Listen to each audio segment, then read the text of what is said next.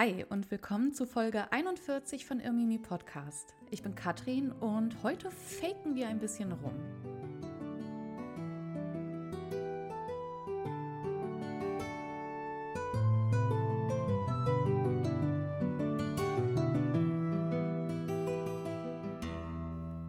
Hallo und willkommen, ihr Lieben. Das Wir, das können wir heute tatsächlich ernster nehmen als sonst, denn diese Folge ist keine Solo-Folge, sondern ich habe mich mit dem lieben Wolfgang von dem Podcast Digitale Anomalien zusammengetan. Es wird also eine Tischreden-Folge. Ich finde den Namen nach wie vor sehr, sehr schön für dieses Format. Deswegen werde ich das, äh, ja, das auf jeden Fall so beibehalten. Und wie sich herausgestellt hat, es ist eine echt lange Folge geworden. Teilt sie euch weise ein und ich habe schon gekürzt. Also das Gespräch war aber so schön und so fruchtbar und ähm, deswegen ist das einfach auch jetzt eine längere Folge. Ich habe mir überlegt, soll ich die aufteilen? Dann dachte ich mir, was ein Schmarrn, also schön in einem Rutsch und wenn ihr euch das einteilen wollt, dann teilt euch das ein. Vielleicht gibt es welche, die das in einem Rutsch hören wollen. Da möchte ich jetzt auch das jetzt nicht unnötig in die Länge ziehen und irgendwie aufteilen. Deswegen, ja, ähm, nutzt es einfach, wie ihr es für euch am besten könnt und wollt und dann passt das schon. Jedenfalls haben Wolfgang und ich uns kennengelernt im Dezember letzten Jahres, also Dezember 2022, bei dem Livestream von Heldendum and Friends. Und seitdem wollen wir auch was zusammen machen und vor einigen Wochen hat es dann noch endlich funktioniert. Und ja, digitale Anomalien klingt erstmal so ein bisschen, also halt nicht nach Geschichte, nicht nach Mittelalter und schon gar nicht nach Handschriften. Und Tech und Mittelalter konnten wir aber dennoch sehr erfolgreich und wie ich finde sehr unterhaltsam und spannend zusammenbringen. Wie der Titel es ahnen lässt, soll es nämlich um ja Fake News gehen. Ob der Begriff wirklich auf das Mittelalter und auf die Geschichte so angewandt werden kann, bleibt natürlich fraglich. Darüber sprechen wir auch in der Folge. Und Wolfgang stellt sich und seinen Podcast dann natürlich auch noch mal vor. Deswegen schenke ich mir das jetzt, dann haben wir das nicht doppelt gemoppelt. Deswegen ja, hört auf jeden Fall rein, dann können, äh, erzählt Wolfgang auch ein bisschen über sich und seinen Podcast. Und ihr findet den natürlich auch in den Show Notes verlinkt. Bevor es dann jetzt losgeht, noch ein, zwei Worte. Hier spricht nämlich ein bisschen die Vergangenheitskatrin und ähm, ich möchte das zum Anlass nehmen, um mir selber auf die Schulter klopfen und sagen, ich bin total stolz auf mich, dass ich es tatsächlich schaffe, Folgen vorzuproduzieren. Ich nehme dieses Intro gerade, ich glaube, eineinhalb Wochen vor Veröffentlichung auf. Und äh, ja, das Wetter hier in der Vergangenheit ist echt schön. muss ich sagen, ihr könnt ja jetzt mal aus dem Fenster gucken und schauen, wie es bei euch ist. Nein, ich muss sagen, äh, das, was ich mir wirklich während der Pause vorgenommen habe, äh, während der Podcast-Pause, also ich muss sagen, das ist, das bringt echt eine richtig schöne Entspannung rein. Und ähm, ja, also ich habe hier auch Folgen auf Halde und ich muss sagen, das funktioniert wirklich richtig, richtig gut. Und äh, vielleicht muss ich auch sagen, ich musste heute tatsächlich auch umziehen, äh, weil vor dem Aufnahmezimmer die Handwerker sind ich traue mich ja auch gar nicht, boah, kennt ihr das? Ich traue mich auch nicht so richtig raus, wenn Handwerker vor der Tür sind, weil ich dann immer denke, oh Gott, da muss ich ja jetzt Hallo sagen oder auch nicht. Und ah, das ist immer so un furchtbar unangenehm, wenn man so, also viele soziale Situationen finde ich sehr spannend und sehr cool, aber bei so Handwerker denke ich immer so, oh Gott, jetzt muss ich Hallo sagen, störe ich euch gerade? so, also, naja, auch ein bisschen eigenartig. Naja. Ähm, ich glaube, das habe ich auch schon in der letzten Folge erwähnt. Das Kaiser Otto Fest findet auch statt Ende September und ja, ich werde auf jeden Fall da sein. An welchen Tagen genau weiß ich noch nicht. Äh, wie oft oder an allen drei Tagen bleibt alles noch offen. Und ja, wie gesagt, sagt mir gerne Bescheid, ob ihr da äh, auch aufzufinden seid, vorzufinden seid. Also will sagen, ob ihr da auch zu Besuch seid, dann kann man sich ja vielleicht treffen. Äh, neue Steady-Mitglieder habe ich aktuell auch nicht zu verkünden, denn vielleicht äh, liegt es daran, dass meine Website-Integration von Steady im Poppes war. Äh, das musste dann auch noch behoben werden. Also das ist jetzt auch wieder, läuft jetzt wieder. Ich hatte es dann einmal gemacht und dachte, das wäre irgendwie, äh, das wäre jetzt behoben. Aber der Link, den ja, der in den Shownotes zu Steady führt, der äh, ja, führt dann zu einer leeren Seite also auf meiner Website. Deswegen die Integration, die müsste jetzt auch wieder funktionieren. Und ähm, Deswegen, also falls äh, Hörerinnen und Hörer oder falls ihr da irgendwie vorhattet, äh, auf den Steady-Link zu klicken und dachtet euch, ja, da ist ein leeres Nichts, das war keine Absicht. Also nur damit das auch ähm, nochmal ähm, erwähnt ist. Was ich in Zukunft auch vermehrt tun werde, sind Rezensionsfolgen. Also ich habe jetzt in den letzten Wochen wirklich ganz, ganz tolle Erfahrungen gemacht, ganz nette Verlage anzuschreiben. Und ich bekomme tatsächlich Bücher zugesandt und worüber ich mich wirklich voll freue, auch über diese unheimlich netten Kontakte. Mhm da bin ich wirklich ganz erstaunt und freudig erregt über diese Bereitschaft, muss ich sagen. Und wie genau ich diese Folgen aufziehen werde, weiß ich noch nicht. Es wird nicht viel anders sein als eine reguläre Folge, denke ich, denn es wird ja nach wie vor um Handschriften gehen. Äh, eben in Kombination mit den Büchern, die ich vorstelle. Und ich lese die Bücher und in der Regel bin ich dann auch, denke ich, überzeugt von den Inhalten und dass die Bücher auch wirklich gut sind. Also bisher äh, hat sich das äh, nicht ins Gegenteil ähm, also bisher konnte ich das Gegenteil nicht feststellen. Jedenfalls bin ich gerade fleißig dabei, diese Bücher zu inhalieren und ähm, werde da auch wunderschöne Folgen draus machen. Ich bin sehr, sehr gespannt und hoffe, dass euch das auch gefallen wird. So, jetzt starten wir mit der Koop-Folge, die, wie gesagt, eh schon lang genug geworden ist. Mm. Und äh, ja, wir sprechen, wie gesagt, über aktuelle und vergangene sogenannte Fake News. Ich werde ein paar ganz nette, konkrete Beispiele aus der Geschichte bringen, aber auch, also nicht nur für bewusste Fake News, sondern auch über unbewusste Fehlerchen und Falschmeldungen der Geschichte. Äh, und Wolfgang übernimmt dann auch den aktuellen Teil. Also es ist wirklich ein ganz, ganz nettes Gespräch äh, mit Wolfgang geworden. Ich hoffe, ihr habt genauso viel Spaß wie ich da hatte und habe. Und ja, in diesem Sinne viel Spaß beim Hören. Ja, hi Wolfgang. Hallo Katrin, grüß dich. Ich freue mich, dass es endlich geklappt hat. Ja, das hat jetzt ein bisschen gedauert. Ne? Bis, äh, seit wann sprechen wir darüber, dazu machen?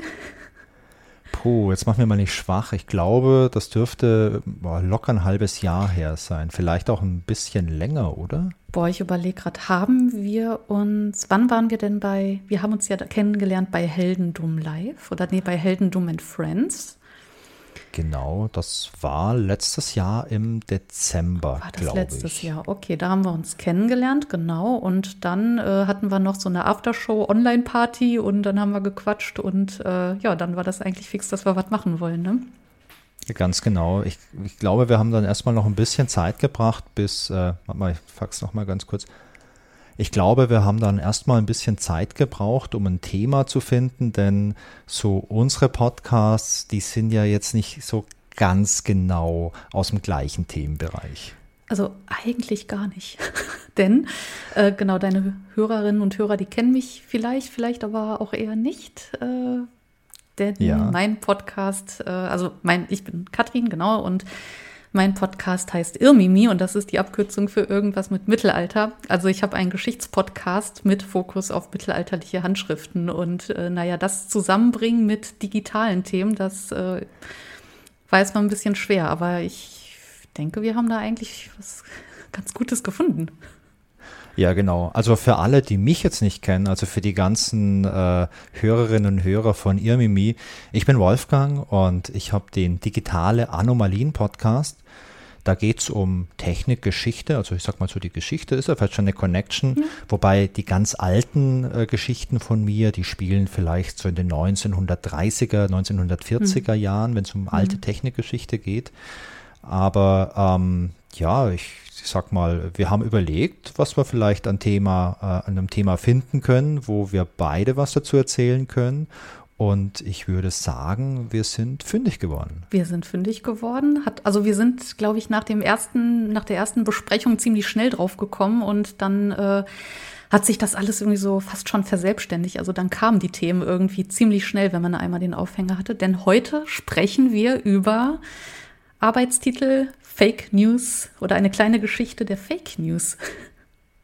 Ganz genau. Denn Fake News, die kennt man heute aus dem Fernsehen und ich glaube, es mhm. vergeht kein Tag, wo man nicht irgendwie auf dieses Thema aufmerksam wird. Entweder weil man vielleicht selbst irgendwas auf den Leim geht mhm.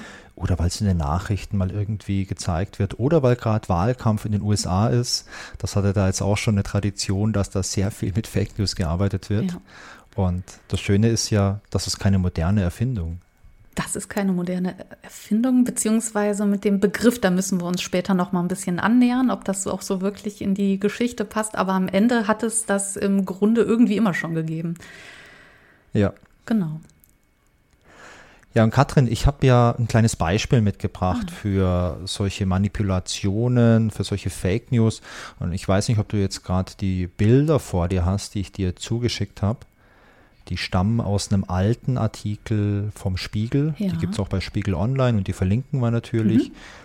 Die sind aus dem Jahr 2008, beziehungsweise der Artikel ist aus dem Jahr 2008. Und das sind Beispiele von solchen Bildmanipulationen, die in den Medien verwendet wurden, um was völlig, völlig anderes zu zeigen. Und wenn du dir vielleicht mal das erste Bild anschaust, ähm, ja. vielleicht kannst du mal beschreiben, was du da siehst. Also ich beschreibe erstmal, ohne was vorzulesen. Ne? Mm, ja. Also ich sehe eine, ich sage jetzt mal eine Ruine mit einem, was ist das, so eine Art Rampe, die da hochführt aus, ich sage jetzt mal Stein, Sandstein, wie auch immer. Ja. Und ja, bis zum Fotografen, sage ich jetzt mal, ähm, aus der, unserer Fotografensicht in Anführungsstrichen, zieht sich von dieser Rampe aus eine Blutspur. Genau. Ja, das sieht schon ganz schön brutal aus, oder? Ja, also so viel Blut, äh, ja, da scheint was passiert zu sein. Ja, und da ist tatsächlich was passiert. Das Bild, das stammt aus dem November 1997 und das Bild wurde so mhm. abgedruckt in der Zeitung Blick. Das ist eine Schweizer Zeitung und ich glaube, die kann man wahrscheinlich eher mit der oder am ehesten mit der Bild-Zeitung aus Deutschland vergleichen. Mhm. Und äh, das, ähm, das Foto, das stammt aus Ägypten, aus Luxor. Und da gab es ein Massaker. Also da ist wirklich was passiert. Da sind auch wirklich Leute äh, zu Schaden gekommen und, und gestorben. Und man wollte das jetzt halt in Anführungszeichen gut illustrieren und hat geschaut, was man da für Bildmaterial findet. Und dieses Bild, was du da siehst, ähm, wirkt, finde ich, vor allem durch dieses ganze Blut richtig, richtig brutal. Ja, erstens das und natürlich steht dann ja, darüber direkt auch die, in der Headline das Massaker von Luxor, was dann mhm. natürlich so eine Text-Bild-Relation am Ende auch herstellt. Ne? Also und darunter steht ein Land wie im Krieg.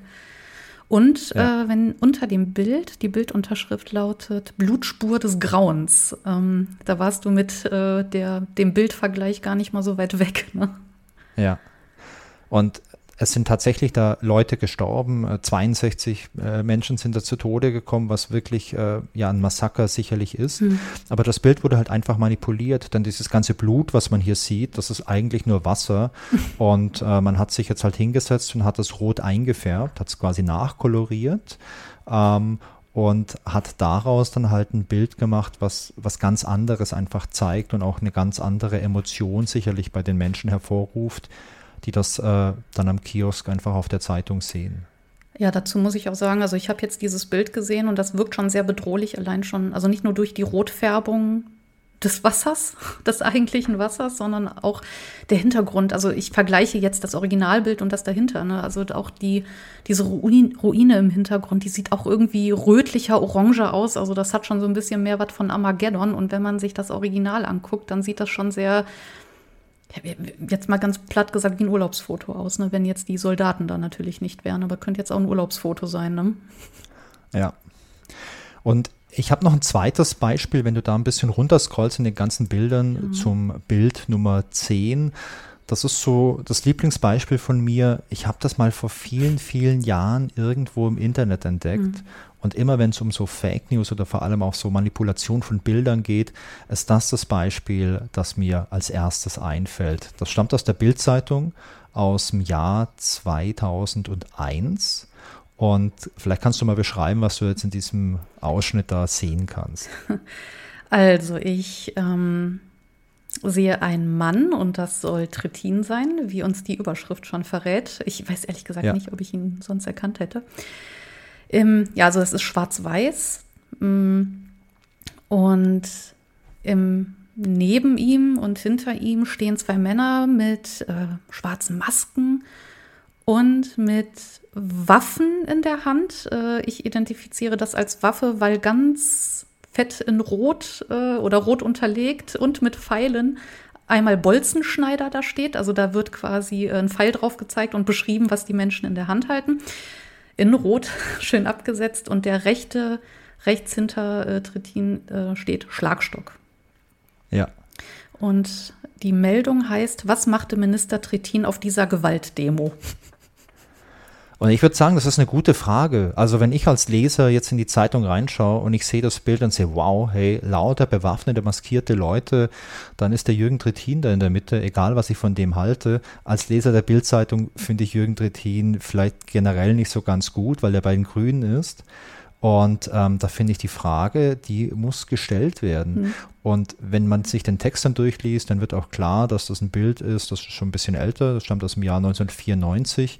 Ähm, anscheinend hat man 2001 jetzt äh, mhm. das irgendwie in die Finger bekommen. Und dann ist es natürlich auch der journalistische Auftrag, dass man die Leserinnen und Leser darüber aufklärt, was für eine gewalttätige Vergangenheit so ein Politiker hat. Ja, gewalttätig und jetzt springe ich aber auch mal in den Vergleich? Fragezeichen. Ja. Ja. Denn dann sieht das ja gar nicht mehr so gewalttätig aus. Vor allem, weil Trittin hier genau. ein äh, rosanes T-Shirt trägt. Das entschärft das alles sowieso nochmal, weil das Bild jetzt plötzlich in bunt ist. Wirkt nicht so brutal. Ja, oh Gott. Nee, genau, also das, das ist ganz spannend. Also äh, das Originalbild, äh, hier sehen wir, dass das äh, Fake-Bild, sage ich jetzt mal, zurechtgeschnitten wurde. Denn jetzt haben wir den ganzen Ausschnitt von dem Bild, wenn ich das richtig sehe. Ja. Und äh, man sieht, dass der Demonstrant mit dem vermeintlichen Schlagstock eigentlich ein Seil in der Hand hält. Genau.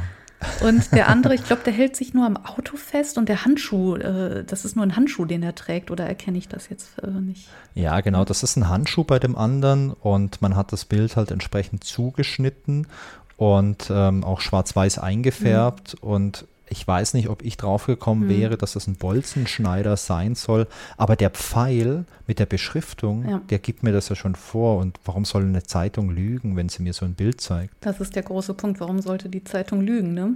Das ist ja das Medium, dem man vertraut. Also der Bildzeitung ja. heute vielleicht nicht mehr unbedingt, aber äh, grundsätzlich. Aber 2001. Ne? Also, ja? ja, spannend, ja. Ja, und ich finde das super spannend, weil wenn wir heute über Fake News sprechen, dann spricht man oft irgendwie über das Internet, man spricht über Twitter oder zum Zeitpunkt der Aufnahme heißt Twitter ja nicht mehr Twitter, sondern äh, X. Oder man spricht über irgendwelche Trollfabriken, die mhm. es wahlweise in Nordkorea, China oder Russland geben soll und auch äh, gibt. Man spricht über KI und ähm, da könnte man vielleicht auch zum Schluss kommen, dass mhm. das ein sehr modernes Problem ist, die Fake News. Ähm, also das, was äh, du mir jetzt hier auch so gezeigt hast mit den Bildern, ne, mit so manipulativen Bildern, das gibt es äh, auch im äh, Mittelalter, be nee, beziehungsweise sagen wir eher so mit Aufkommen des Buchdrucks. Da möchte ich jetzt aber noch gar nicht so richtig viel vorwegnehmen, ehrlich gesagt. Ähm, lass uns doch noch mal so ein bisschen in der Zeit heute bleiben, weil ähm, du hast ja auch gerade schon äh, KI erwähnt. Ja. Und die Bilder, die wir jetzt gerade gesehen haben, das war ja keine KI, ne? Nee, das war noch menschliche das, äh, Intelligenz. MI war das im Prinzip also, ja, noch. Das war, also das war von Menschenhand. Äh, ähm, und jetzt befinden wir uns äh, ja auch in einer Zeit, und das war, glaube ich, sogar der Aufhänger für unsere Idee, ne? weil jetzt, äh, Ganz genau. ich glaube, das fing alles so richtig groß an mit diesem Papstbild, oder wie war das nochmal? Also, dass das so ziemlich äh, Aufruhr gab das kriege ich, glaube ich, gar nicht mehr so richtig zusammen. Wie war das ja, genau. Das war dieses Jahr im März 2023. Da ging es von Bild viral. Da war unser Papst drauf und der hat so eine mhm. ganz hippe weiße Downjacke angehabt hat dann um den Hals ganz lässig ein Kruzifix, äh, Kruzifix mhm. getragen, hatte so einen Coffee-to-go-Becher mhm. in der Hand und wirkte erstmal gar nicht so, wie man sich jetzt vielleicht den Papst ganz klassisch vorstellt. Also so bescheiden und in die normale Robe gekleidet. Mhm. Und dieses Bild, das man in vielen Zeitungen auch sah und auch vielen namhaften Online-Publikationen, und vor allem natürlich auch im äh, Social Media Umfeld wurde mhm. da ganz viel drüber getwittert und geschrieben und äh, auch geschimpft natürlich. Das war halt kein echtes Bild. Das war halt ein Bild, das hat ein Typ mit äh, Midjourney generiert. Das ist so ein, so ein KI-Generator mhm. für so Bilder, wo man einen Text eingeben kann und aus dem Text wird dann halt ein Bild generiert.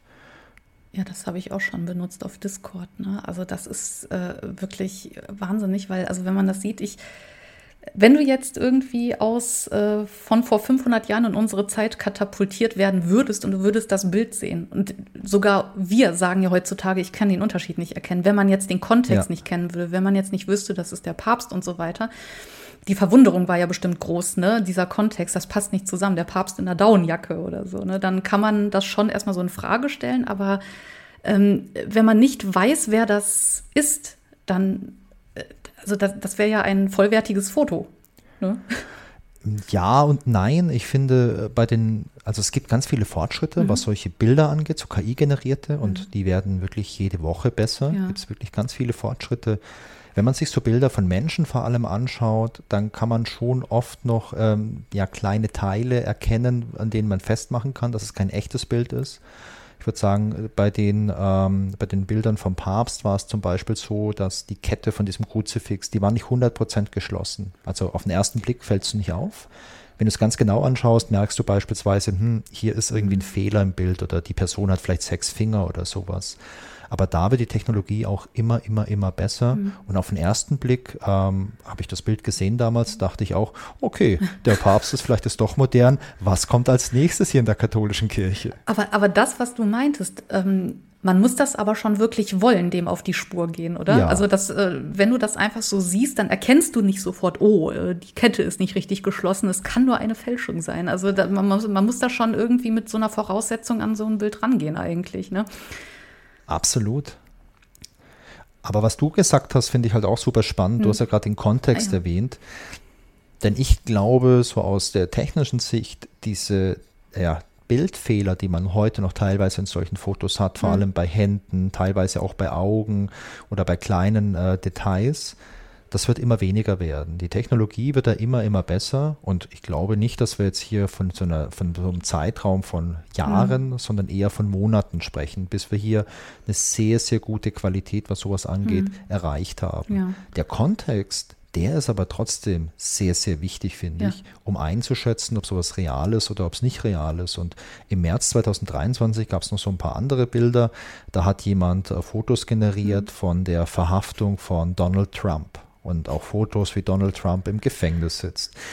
Ich glaube, vielen Leuten war zu dem Zeitpunkt klar, dass die Bilder nicht echt sind, weil als die Bilder veröffentlicht wurden, war Trump gerade erst vor Gericht. Also es ah, wäre schon okay. ziemlich, äh, ziemlich viel Action gewesen, wenn er dann direkt in den Knast gekommen wäre. Aber wenn man sich die Bilder anschaut, die sehen schon echt ganz gut aus. Aber es ist ja nicht auszuschließen, dass er, also der Kontext würde es aber grundsätzlich hergeben, dass der im Gefängnis sitzt. Ne? Also es ist ja nicht komplett auszuschließen gewesen, wenn man jetzt nicht wüsste, dass er schon vor Gericht wäre und so weiter. Ne? Also es ist jetzt nicht so weit weg, dass es unrealistisch wird. Da fällt mir auch ein, ähm, also ich finde die Beispiele, die du gegeben hast, total spannend. Und äh, jetzt, ja. wo wir hier beim Thema sind, äh, Kontext ist wichtig oder äh, die Beschäftigung damit, sollen wir vielleicht mal versuchen, mh, mm, zu schauen, ich weiß nicht, was Fake News eigentlich sind. Also so, so eine, sollen wir uns dann eine an, Definition irgendwie wagen? ja, lass uns das gerne mal versuchen. Ja. Denn, also ich war, ich war jetzt einfach mal so frei. Ich habe erstmal so eine Definition aus dem Duden genommen. Und äh, im Duden heißt es, ähm, Fake News sind in den Medien und im Internet, besonders in sozialen Netzwerken, in manipulativer Absicht verbreitete Falschmeldungen. Und dazu, also da, erstmal kann man so stehen lassen. Oder äh, ja. hast du Einwände? Also ich würde jetzt erstmal da so mitgehen und sagen, ja, das ist ja das, was uns heute passiert. Und das suggeriert ja auch erstmal, dass das etwas Modernes ist, ne? wenn wir hier äh, lesen in den Medien und im Internet, besonders soziale Netzwerke. Ähm, wobei Medien natürlich etwas Älteres ist. Aber was ich hier an diesem Punkt sehr spannend finde, ist äh, das, was äh, du gerade meintest mit Donald Trump. Ne? Der, der, der Kontext ist wichtig. Ähm, und was ich dann daraufhin meinte, von wegen, äh, ja, aber es ist nicht so ganz unwahrscheinlich, dass es passiert. Und Fake News, um die irgendwie hm, erfolgreich zu machen, oder ich sag mal, so eine Voraussetzung für Fake News ist ja eigentlich, dass das so, dass das nicht zu abstrus ist, dass das schon irgendwo glaubhaft ist. Ja, das erinnert mich ein bisschen an so äh, Verschwörungstheorien. Hm oder so Verschwörungserzählungen besser gesagt, denn ist es da nicht auch so, dass man sich was Reelles rauspickt und das vielleicht als Kern nimmt, um dann noch irgendwie was dazu zu erfinden, mhm. für den Fall, dass man es überprüfen möchte, dass, dass man sich genauer anscha anschaut, dass man dann Elemente entdeckt, die wahr sind und dann sagt, mhm. okay, wenn das alles stimmt, mhm. dann könnte das vielleicht schon passen. Ja, ich glaube, das stimmt. Ich glaube, da ist was dran. Also, dass du vielleicht was, was brauchst, was glaubwürdig ist, was sein könnte. Ja, ich glaube, wenn du willst, dass etwas funktioniert, weil, also hier steckt ja eine Absicht per Definition hinter. Wenn du willst, dass etwas funktioniert, dann musst du wahrscheinlich wirklich irgendwie etwas nehmen, was, ja, was wie gesagt auch glaubwürdig ist, sonst, genau, und was auch in Anführungsstrichen prüfbar ist, wie auch immer man das dann auslegen mag. Das bedeutet, wir haben quasi verschiedene Voraussetzungen, um äh, Fake News überhaupt äh, ja, zu generieren, zu erzeugen und im Umkehrschluss aber auch zu erkennen. Das heißt, wir brauchen einen Kontext, wir brauchen irgendwie ein Thema, das äh, glaubwürdig ist, das realistisch ist. Mhm. Also wenn wir jetzt irgendwas komplett Absurdes erfinden, dann wird es wahrscheinlich niemand glauben oder mhm. werden es nur wenige Leute glauben. Wenn wir jetzt aber sagen, okay, Donald Trump wird verhaftet, glauben es vielleicht viele, weil sich das vielleicht auch viele Leute wünschen und sich darüber freuen würden und sagen, ja, jetzt hast du den richtigen erwischt? Ja, also das, das ist der Punkt und äh, was hier auch eigentlich äh, mit reinspielt, vielleicht ist das auch eher so eine Frage an dich. ähm, also man kennt ja die Macht der Bilder, ne? Also man ja. sagt ja immer die Macht der Bilder, die, äh, das lässt sich ja auch irgendwie nicht von der Hand weisen. Äh, gibt es irgendwie Trends, äh, dass, also findet KI hauptsächlich irgendwie in Bildern statt auf eine manipulative Art und Weise? Ich meine jetzt äh, Stichworte wie ChatGBT, ähm, wo jetzt auch Texte irgendwie ähm, äh, mit KI erzeugt werden. Gibt es da irgendwie Trends oder sonst irgendwas? Weil ich halte immer so ja. an den Bildern fest, dass die wirklich am wirkmächtigsten sind. Also die kurze Antwort ist, ähm, ich glaube auch, dass Bilder am wirkmächtigsten sind und vielleicht in einem nächsten oder übernächsten Schritt mhm. vielleicht auch Videos, die sehr, sehr gut mhm. sind. Ähm, wenn wir uns aber diese ganze KI-Thematik anschauen, dann ist das ja so Generative AI, mhm. also AI oder KI-Technologie, die Dinge generiert. Mhm. Und da haben wir zwei große Bereiche aktuell. Das eine, das ist äh, das Generieren von Text mit so großen Sprachmodellen, also sowas wie ChatGPT, und das andere ist eben das Generieren von Bildern auf Basis von irgendwelchen Instruktionen. Da gibt es mhm. verschiedene Firmen, die da gerade aktiv sind. Also wir haben beispielsweise Midjourney. Ich glaube, das ist aktuell so das beeindruckendste, was es gibt. Das ist von mhm. der Firma, ähm, die Firma OpenAI, die jetzt auch ChatGPT hat. Die hat da auch ein System, das heißt Dolly. Das waren, glaube ich, auch die ersten. Ich glaube, mhm. Dolly habe ich vor, weiß nicht, zwei, drei Jahren mal eine Demo gesehen die war brutal beeindruckend. Also es war so nichts, was man selber ausprobieren konnte, aber die haben einfach mal Bilder gezeigt, die sie generiert hatten. Und das fand ich unglaublich beeindruckend, dass sowas überhaupt möglich ist. Und wenn wir jetzt ähm, uns über so Fälschung und Fake News unterhalten, es ist nicht so schwierig, einen Text zu schreiben als Mensch. Wenn ich jetzt eine in Anführungszeichen böse Absicht habe, wenn ich jemanden irgendwie irritieren möchte, wenn ich jemanden täuschen möchte, mhm. einen Text zu schreiben, ich glaube, das schaffen wir Menschen sehr, sehr, sehr gut. Aber beim Fälschen von Bildern, da tun wir uns einfach schwerer, weil es mehr Aufwand ist. Also wenn ich jetzt Bilder fälschen mhm. möchte, wo jetzt eine Person mhm. in, in einer kompromittierenden Situation zeigen möchte, das könnte ich auch wahrscheinlich analog alles herstellen. Ähm, mit Schauspielern oder so. Oder ich könnte es auch mit Photoshop machen. Ähm, also ich kenne Leute, die da unglaublich gut sind. Also jetzt nicht im Erzeugen von, äh, von Fake oh News, sondern im Umgang. Wolfgang, wir müssen reden über. Du hast, die Menschen haben schlechten Einfluss auf dich. Nee, also im Umgang zum Beispiel mit so Photoshop ja. oder so. Ich, ich kenne ein paar Leute so aus, dem, aus der Designbranche und wenn ich sehe, was die machen, äh, finde ich das krass. Der Vorteil ist halt, oder der Unterschied zu so KI-Technik ist, das kann ich verwenden und ich habe halt äh, gestalterisch eigentlich gar keine Ahnung. Mhm. Oder ich weiß nicht, wie du gestalterisch äh, talentiert bist, aber mit so einem KI-Modell, mit so einem KI-System kannst du halt auch solche Bilder einfach erzeugen. Das ist aber auch, ähm, also was ich jetzt auch im Textbereich merke, ähm, also viele Freunde von mir, die sind halt freie Texter. Ähm, ja. oder auch freie Designer, wie auch immer, denen, denen gehen auch gerade die Aufträge flöten. Ne? Also weil viele sich gerade, also vielleicht ist das auch nur ein Trend und das ist eine Welle, die wieder abschwappt, aber ähm, die, die kriegen keine Aufträge mehr, weil sich viele Unternehmen irgendwie jetzt auch dieser KI bedienen, die jetzt sagen, nö, dann warum soll ich jetzt viel Geld für einen Designer oder für einen Texter ausgeben? Ähm, ne? Weil das einfach, schnell und wahrscheinlich günstiger ist. Ne? Ich weiß jetzt nicht, ähm, bei Midjourney weiß ich, dass man da, äh, ähm, also es geht theoretisch kostenlos, aber das ist wohl immer so überlastet, äh, dass man sich da eher einen Account anlegen sollte. Also korrigiere mich, wenn ich da falsch liege. Das sind jetzt gerade nur so meine äh, spärlichen Erfahrungen. Ähm, aber das ist ja am Ende günstiger und äh, wahrscheinlich auch einfach weniger Aufwand. Ja, ich glaube, bei Midjourney ist es so, das kostet, glaube ich, immer Geld aktuell. Ich glaube, das ging früher, dass man es kostenlos verwendet hat. Ähm, ich habe da ein bisschen eine andere Meinung dazu. Mhm. Ich glaube, dass die KI keine Arbeitsplätze ersetzt. Mhm. Und ich glaube auch die Firmen, die heute sagen, boah, ich hole mir jetzt irgendwie für 20 Euro einen Unternehmensaccount bei ChatGPT und meine ganzen Werbetexte und alles mache ich damit, die werden am Ende halt keine gute Qualität haben. Die werden halt ja. irgendeinen Quatsch am Schluss haben. Denn wenn du dich mit so einem Tool auseinandersetzt, dann wirst du halt auch merken, ähm, wenn du alles eins zu eins übernimmst, dann kommt am Ende halt nichts Gutes raus. Ich glaube, dass es eher so ist, dass Menschen, die gut sind im Umgang mit solchen Tools, mhm. die Menschen ersetzen, die sich dagegen irgendwie sperren. Das glaube ich. Ich glaube, wenn du wirklich so ein Tool beherrschst, kannst du damit produktiver arbeiten. Und es gibt ja, wenn du jetzt Bilder anschaust, nicht nur mit Journey, mhm. sondern zum Beispiel, ich glaube wahrscheinlich der größte, der große Marktführer für mhm. Grafiksoftware, Adobe, die haben in ihrer neuen Software ja auch solche Technologie eingebaut. Und da kann ich jetzt als Grafiker, als Designer sagen, okay, ähm, ich nutze diese Technologie, um jetzt Teile mhm. von meiner Komposition irgendwie noch zu verbessern, zu erweitern etc. Unterstützend ist das dann, siehst du das dann auch in Zukunft? Genau. Ja, ich muss auch sagen, ich, genau. äh, ich war auch ein paar Jahre äh, freie Texterin.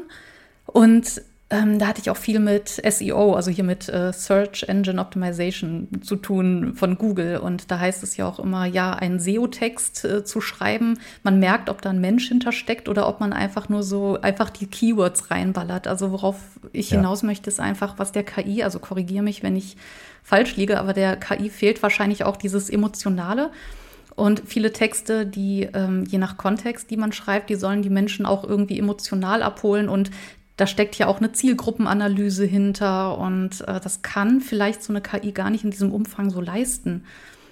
Ähm, denke ich. Also hausgemachte Texte. Also das heißt ja auch immer, wenn ihr eure Website irgendwie mit Texten optimieren wollt, hm, dann äh, schreibt nicht für Google, sondern schreibt für die Menschen dahinter. Und da ist auch die Frage, kann, ja. kann die KI das? Ne? Also ja, also ich, ich glaube, ähm, ich glaube, dass es einfach so ist, naja, so ein KI-Modell, wenn es um Text geht, ähm, das ist ein großes Statistikmodell. Hm. Ich habe da unglaublich viele Mengen von Text reingepackt hm. und habe mit ganz viel Geld äh, ganz viele, ganz viel Rechenleistung gekauft, um Statistiken über, über Texte quasi zu generieren.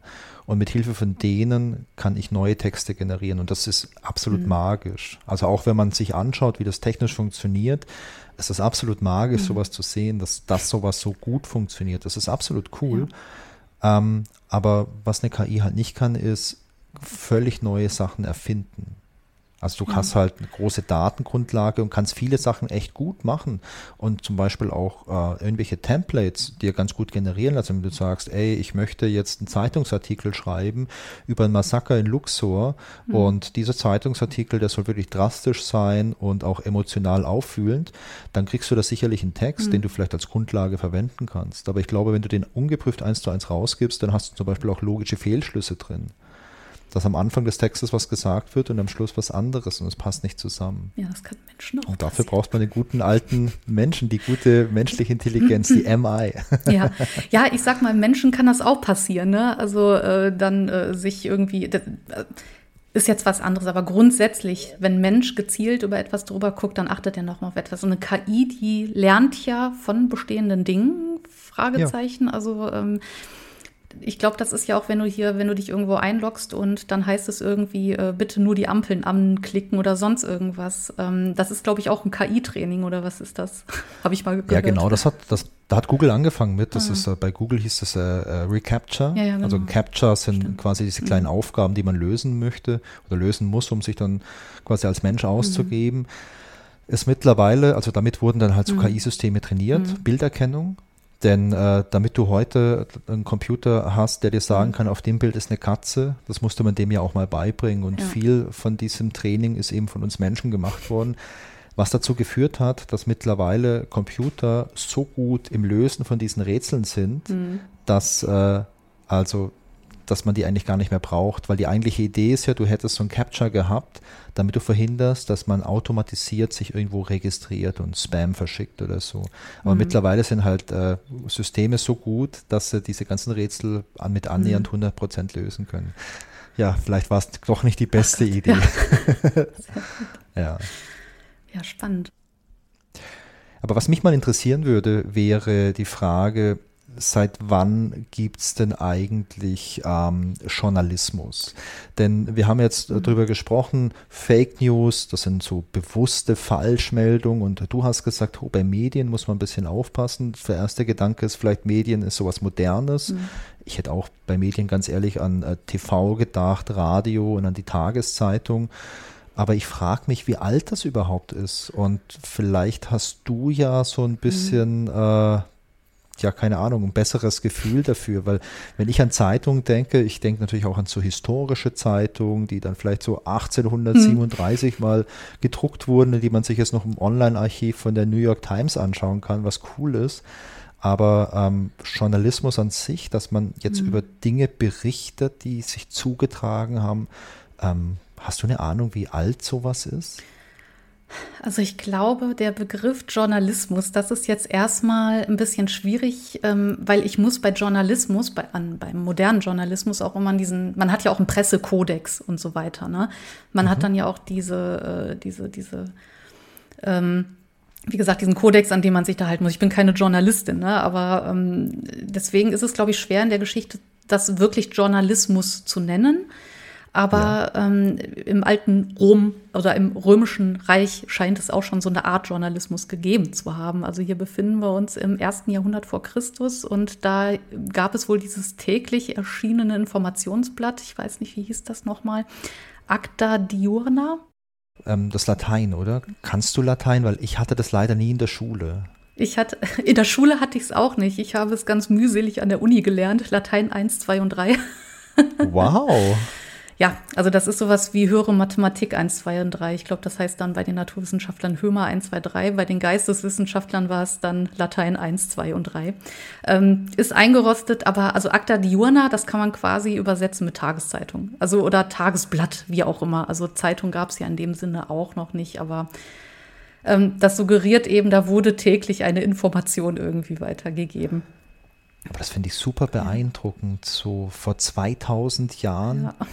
Das ist, äh, das ist echt krass. Deswegen, also ich glaube, hier muss man aufpassen mit diesen Begriffen Journalismus und so weiter. Aber ich sag mal so, ähm, auch wenn wir jetzt äh, gleich ins Mittelalter äh, reisen, also Informationen wurden ja immer in irgendeiner Form übermittelt. Die Menschen, die wollten ja schon immer wissen, was los ist. Ne? Also wie man es dann am Ende schimpft, ähm, Kommunikation hat ja immer stattgefunden und äh, der Informationsaustausch, wenn man so will. Und äh, deswegen, also an sich verwundert mich das jetzt nicht nur, ob man jetzt bei dem Acta Diurna so von einem modernen Journalismus sprechen kann, würde ich jetzt erstmal sagen, wahrscheinlich eher nicht. Ja, was gab es denn dann sonst noch für Wege, wie man so Informationen irgendwie verteilt hat? In, in meiner naiven Vorstellung gab es früher dann so Leute, die von Dorf zu Dorf oder von Ort zu Ort gezogen mhm. sind, um ein bisschen vielleicht äh, Gitarre zu spielen oder so ein Vorläufer der Gitarre und um Lagerfeuer vielleicht Geschichten vom König oder so zu erzählen. Ist das das Reich der Fantasie oder gab es sowas früher auch? Also ich sag mal so, mit dem ähm also jetzt gerade mit diesem Tagesblattbeispiel waren wir im ersten Jahrhundert vor Christus. Also hier sind wir in der Antike. Ähm, wenn wir uns jetzt aber, ich sag mal, in mein Fachgebiet, dem Mittelalter bewegen, da warst du jetzt auch gar nicht so äh, weit weg. Also man muss jetzt aber auch sagen, das Mittelalter, das, ähm, um das Ganze ein bisschen zu verstehen, wie das funktioniert hat, ist das vielleicht äh, nochmal ganz gut. Also das Mittelalter ist insgesamt eine orale Gesellschaft. Also Informationen, Neuigkeiten, die hat man bekommen, aber die wurden von Reisenden erzählt. Also es ist nicht so, dass wir so gesehen etwas Schriftliches hatten. Also äh, seien es jetzt niedere Kleriker, Mönche, Priester, die sind dann ähm, ja gereist. Also wir hatten hier somit keine schriftliche Öffentlichkeit. Wir hatten hier, wie gesagt, einfach, ähm, ja, ich sage jetzt mal eine mündliche Öffentlichkeit. Ja. Und ähm, denn man muss sich auch klar machen, im Mittelalter war das jetzt nicht so, dass jeder lesen und schreiben konnte. Also das war dann meistens ähm, Mönche, Kleriker und so weiter, die dann eben auch Texte abgeschrieben haben. Und man kann jetzt nicht voraussetzen, dass da jeder lesen konnte, vor allem nicht im äh, Frühmittelalter, also ich sag mal Richtung Spätmittelalter. Wenn die Städte kommen, wenn wir auch, äh, äh wenn die Städte äh, mit den wachsenden Städten da haben, war zwar ich sage jetzt mal, Menschen außerhalb des Klerus, die rudimentäre Schreibfähigkeit, äh, Schreibfähigkeiten bestimmt hatten. Aber das war dann nicht die Mehrheit. Also hier sind wir noch in der Minderheit. Also das war nicht selbstverständlich.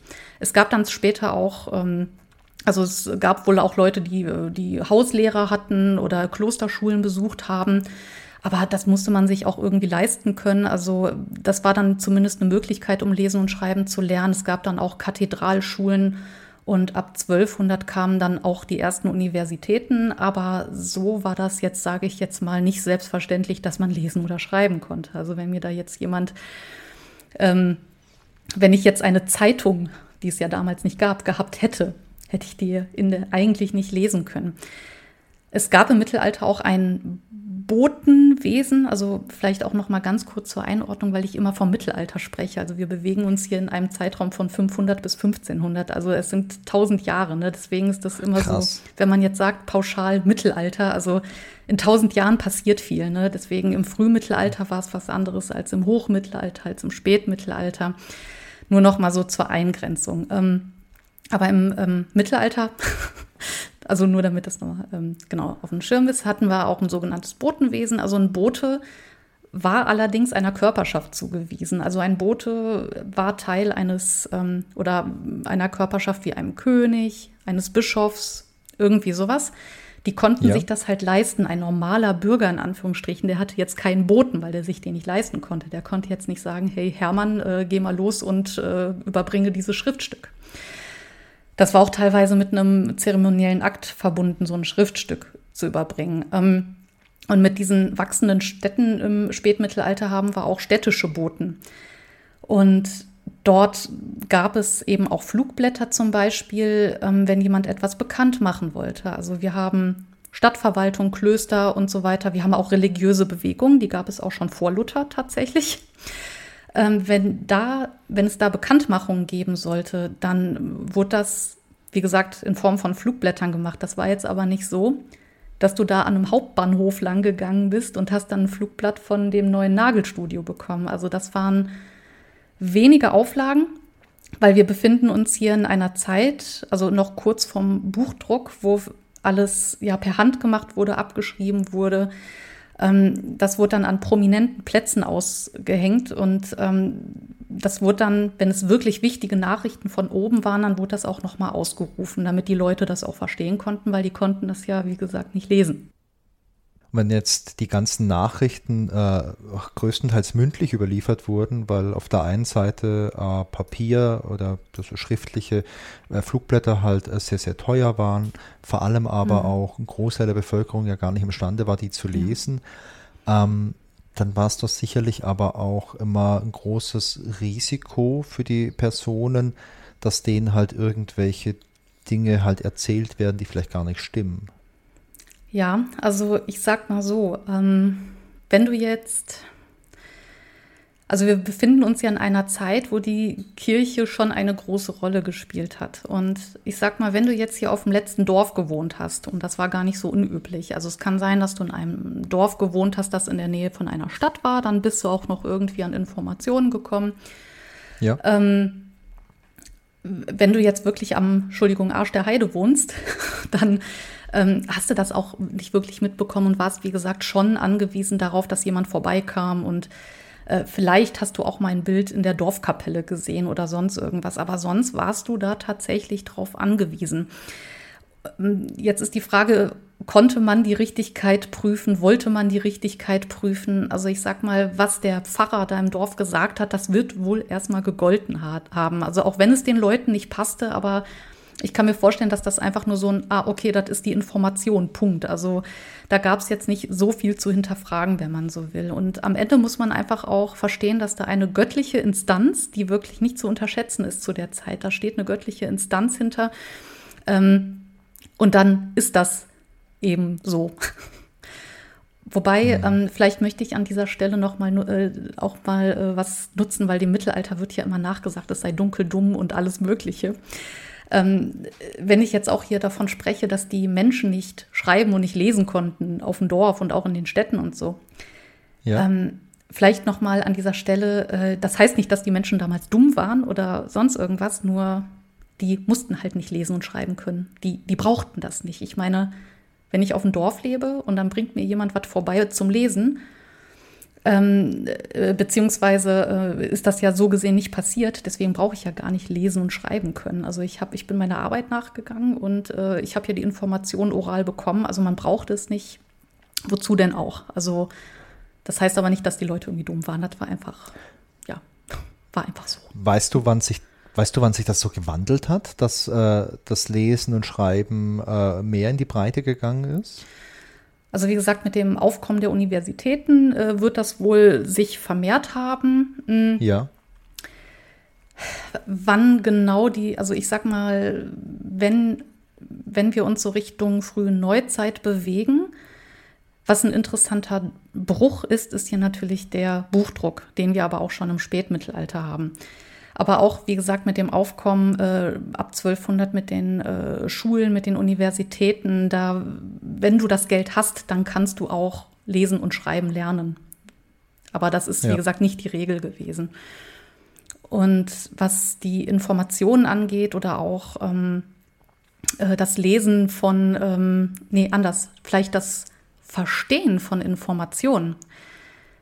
Das ändert sich dann auch mit dem Buchdruck, den wir dann um 1450 haben. Also allen ja. ist bestimmt äh, Johannes Gutenberg ein Begriff, beziehungsweise Johannes Gänzfleisch, wie er richtig heißt. Ähm, der hat im Spätmittelalter mit dem Buchdruck ja so einiges in Gang gebracht und äh, da gelangen Informationen schneller zu den Leuten, von mir aus auch ne, zu dem äh, Menschen im hinterletzten Dorf. Und da gelang die, ähm, da gelang die Information hin und man hinterfragt sie dann auch.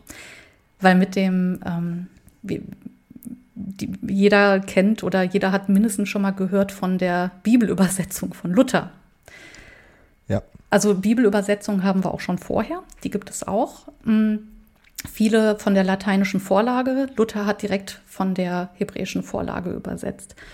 Und was er gemacht hat, er hat ja, wie es immer so schön heißt, den Leuten oder dem Volk aufs Maul geschaut und er hat das eben so verständlich übersetzt, dass die Leute das dann auch verstehen konnten. Und zum Beispiel resultierten, also da können wir vielleicht gleich nochmal darüber sprechen, was Fake News oder was äh, so Sachen bewirken können. Aber hier haben wir Bauernkriege, den, den Bauernkrieg, äh, der entstanden ist, weil die Bauern dann plötzlich hinterfragen konnten, ach so, das steht doch so gar nicht in der Bibel, dass wir hier so ähm, behandelt werden sollen und so weiter. Also jetzt wirklich ganz grob runtergebrochen. Und da geht es auch los, dass man Informationen hinterfragt.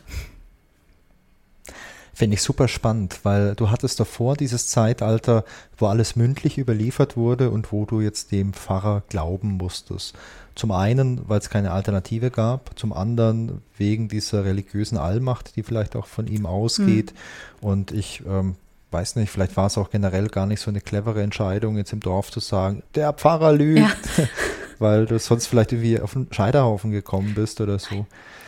Ganz und jetzt haben wir so diesen Zeitpunkt, wo ich auf einmal schauen kann, hm, stimmt das ja. eigentlich, was er mir erzählt? Weil am Ende zählt ja das Wort Gottes und das steht hier im Buch drin. Richtig, aber ganz kurz, man das ist, finde ich schon ähm, mal. also ganz kurz nochmal mit dem Scheiterhaufen. Ähm, man ist nicht immer direkt auf dem Scheiterhaufen gelandet. Das ist auch Zum Glück. Das ist, also da gehen wir auch gleich nochmal bei äh, einer ganz spannenden Geschichte bezüglich Hexenverbrennung mit ein. Also die Hexenverbrennung und mit Scheiterhaufen und so weiter, das ist ein Phänomen der frühen Neuzeit. Das hat eigentlich so gut wie gar nichts mit dem Mittelalter zu tun. Aber ähm, da werden wir gleich noch, äh, auf jeden Fall habe ich da eine schöne Geschichte, also schön in Anführungsstrichen zu erzählen. Und tatsächlich ist man auch nicht immer gleich auf dem Scheiterhaufen gelandet. Also da stand auch eine Behörde hinter, Instanzen. Also es, es gab bestimmt Fälle, wo man direkt verbrannt wurde, aber auch nicht immer. Du beruhigst mich, ja. äh, Katrin. Also falls ich mal durch irgendwie so ein Zeittor ins Mittelalter katapultiert werden sollte, äh, bin ich auf jeden Fall jetzt schon mal ein bisschen beruhigt und ich merke gerade, ähm, dass ich wirklich einiges gerade dazulerne mhm. über äh, das Mittelalter. Ja. Zum Beispiel, wann das Mittelalter stattfand. Ja, es hat stattgefunden, ja, das ist auch schön.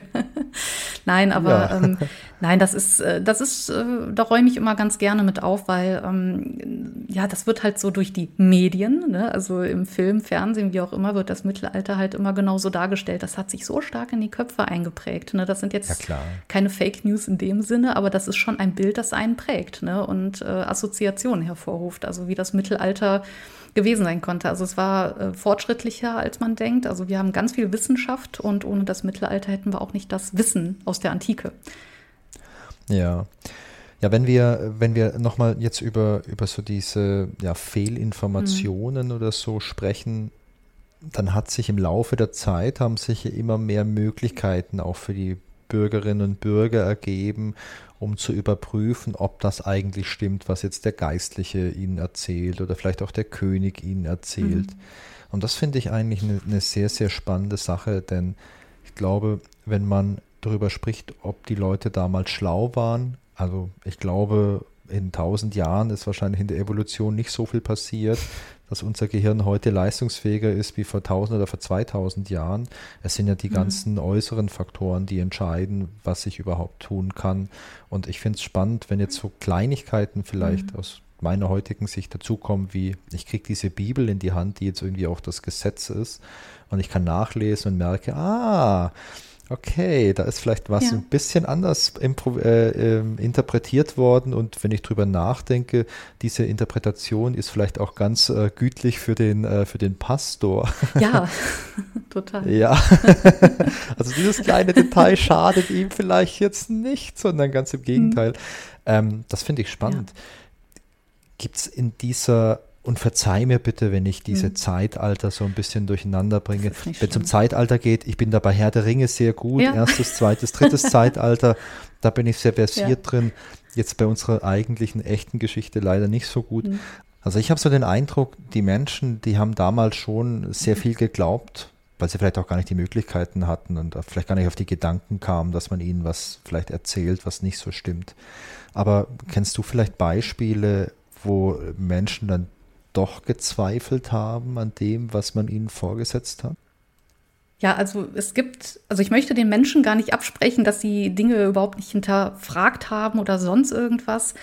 Ähm, aber ich habe ein schönes und harmloses Beispiel, also nichts mit Hexenverfolgung, Tod oder sonst irgendwas. Das ist einfach ein, äh, wie gesagt, ein sehr nettes Beispiel. Hier befinden wir uns im 9. Jahrhundert und ich würde fast schon sagen, das ist ein Zeugnis für Textarbeit. Ähm, wir befinden ja. uns, wie gesagt, äh, im 9. Jahrhundert, im Jahr 817. Und hier hat der Reichenauer Gelehrte, ähm, Reginbert heißt der Gute, äh, die beiden Mönche, Tatto und Grimald. ich finde die Namen immer ganz wundervoll. Hat er nach. Die klingen doch wie so Disney-Charaktere, oder? Aus so einem ja. Disney-Film, diese zwei kleinen Sidekicks. Mhm. Ach so, wie diese, äh, hier wie bei Hades, bei Herkules, ne? Ja, zum Beispiel. Oder wie, bei, wie beim König der Löwen, da hast du den, den Tumba und den Timon den und Pumba. Timon und Pumba, genau. genau. Oder hier die Hyänen oder so, ne? Auf der bösen ja. Seite. Aber, aber zurück zu Reichenau. Zurück zu Reichenau, genau. Also der ähm, Reichenauer gelehrte Lehrer, Bibliothekar Reginbert hat seine beiden Mönche Tatto und Grimald nach Acht geschickt und äh, dort sollten die ein authentisches Exemplar von der Benediktinerregel abschreiben. Also die wurden da einfach ähm, hingeschickt. Der Auftrag war, hey, wir brauchen für unsere Klosterschule hier Ähm, ein Exemplar von der Benediktinerregel konnte man sich nicht im Internet mal eben ziehen und äh, da geht die Reise los und die sollten das abschreiben. Was wir dann aber bei diesem Exemplar sehen, ist, dass ähm, Tato und Grimald vor Ort eine regelrechte Textarbeit geleistet haben. Die haben äh, äh Rechtschreibfehler korrigiert, die haben äh, also wir haben die Regula Benedicti, die Benediktinerregel hier auf Latein, die haben in ihrer damaligen Sprache, Althochdeutsch, haben die ja. auch Anmerkungen geschrieben. Die haben gesagt, ja, das bitte so und so verstehen. Also es ist nicht gesichert, aber man geht davon aus, dass das quasi eine Schulausgabe werden sollte. Also äh, oder ist, weil zwischen den lateinischen Zeilen haben wir den althochdeutschen Text mit Anmerkungen zum Text, mit Übersetzungen, welche Stellen sind besonders wichtig und so weiter. Und ich sag mal, es ist auch ein Hinterfragen insofern, als äh, eben der heilige Benedikt so ein bisschen ja kommentiert wird oder was heißt ein bisschen, er wird kommentiert und da werden sogar Rechtschreibfehler von Benedikt, also von Nursia, hier sind wir im 6. Jahrhundert, ähm, korrigiert werden. Also das ist, wie gesagt, jetzt nichts Brutales, was irgendwie mit Tode bestraft wird, aber es ist einfach, ich finde, eine ganz harmlose, schöne, nette Art zu sehen, dass sich Menschen aktiv mit Texten auseinandergesetzt haben. Mhm. Und bei dieser Arbeit war es dann aber so, dass der Text dadurch ja verändert wurde, weil so eine normale Abschrift sollte doch eigentlich nur so eine 1 zu 1 Kopie sein, oder? Also der Text war ja so gesehen unberührt, aber da waren eben die, ähm, die, die Anmerkungen, die waren ja ähm, abgesetzt vor dem Text. Die waren dann mit so einer roten Tinte. Also du konntest den Originaltext okay. erkennen. Das ist ja wie fast wie so eine ja, es ist eine textkritische Ausgabe, wie wir sie heute kennen. So eine kommentierte Ausgabe. Kommentierte, oder hier wie, äh, weiß ich nicht, von Effi Briest in der Schule. Da gab es ja auch immer so die Ausgabe für Schüler, wo alles erklärt wurde. Ne? Oder irgendwie so, keine Ahnung. Ja, diese, diese Schülerausgaben, ja. wo man dann äh, sich diese äh, Anmerkungen durchgelesen hat und dann dachte, okay, ähm, da wäre ich jetzt selbst nicht drauf gekommen. Ich lerne es aber mal auswendig für die hm, Arbeit. Ja, genau. Ich finde das ein sehr, sehr schönes Beispiel, denn bei dir ist es jetzt so, die haben nur was hinzugefügt, eine Anmerkung und man hat es direkt erkannt. Es gibt aber auch ganz interessante Fälle, wo Dinge ja unabsichtlich äh, verändert wurden, beispielsweise bei einer Übersetzung und das dann auch wirklich Folgen hatte. Und da habe ich mal was, äh, was mhm. mitgebracht, oh. was Modernes und zwar aus dem Jahr ähm, 2018. Da geht es um Fußball und zwar geht es um einen ecuadorianischen Fußballer namens, und den Namen spreche ich jetzt wahrscheinlich auch falsch aus, Brian Jabesa oder Brian Jabesa. Und der spielte damals in Italien beim Verein Atalanta. Mhm. Nee, warte mal, das muss ich nochmal sagen. Wie heißt der? Atalanta. Atala Atalanta. Okay, ich sage das nochmal ganz okay, kurz. Kein Problem. Die Geschichte, die spielt im Jahr 2018 und da geht es um den ecuadorianischen Fußballer namens Brian Chabesa oder so ähnlich ausgesprochen. Und der spielte damals beim italienischen Verein Atalanta.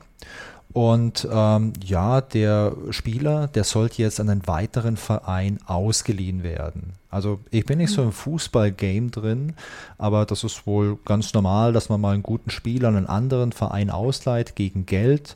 Vor allem ist das, glaube ich, immer ganz gut, wenn so der eigene Verein dringend ein bisschen Geld braucht.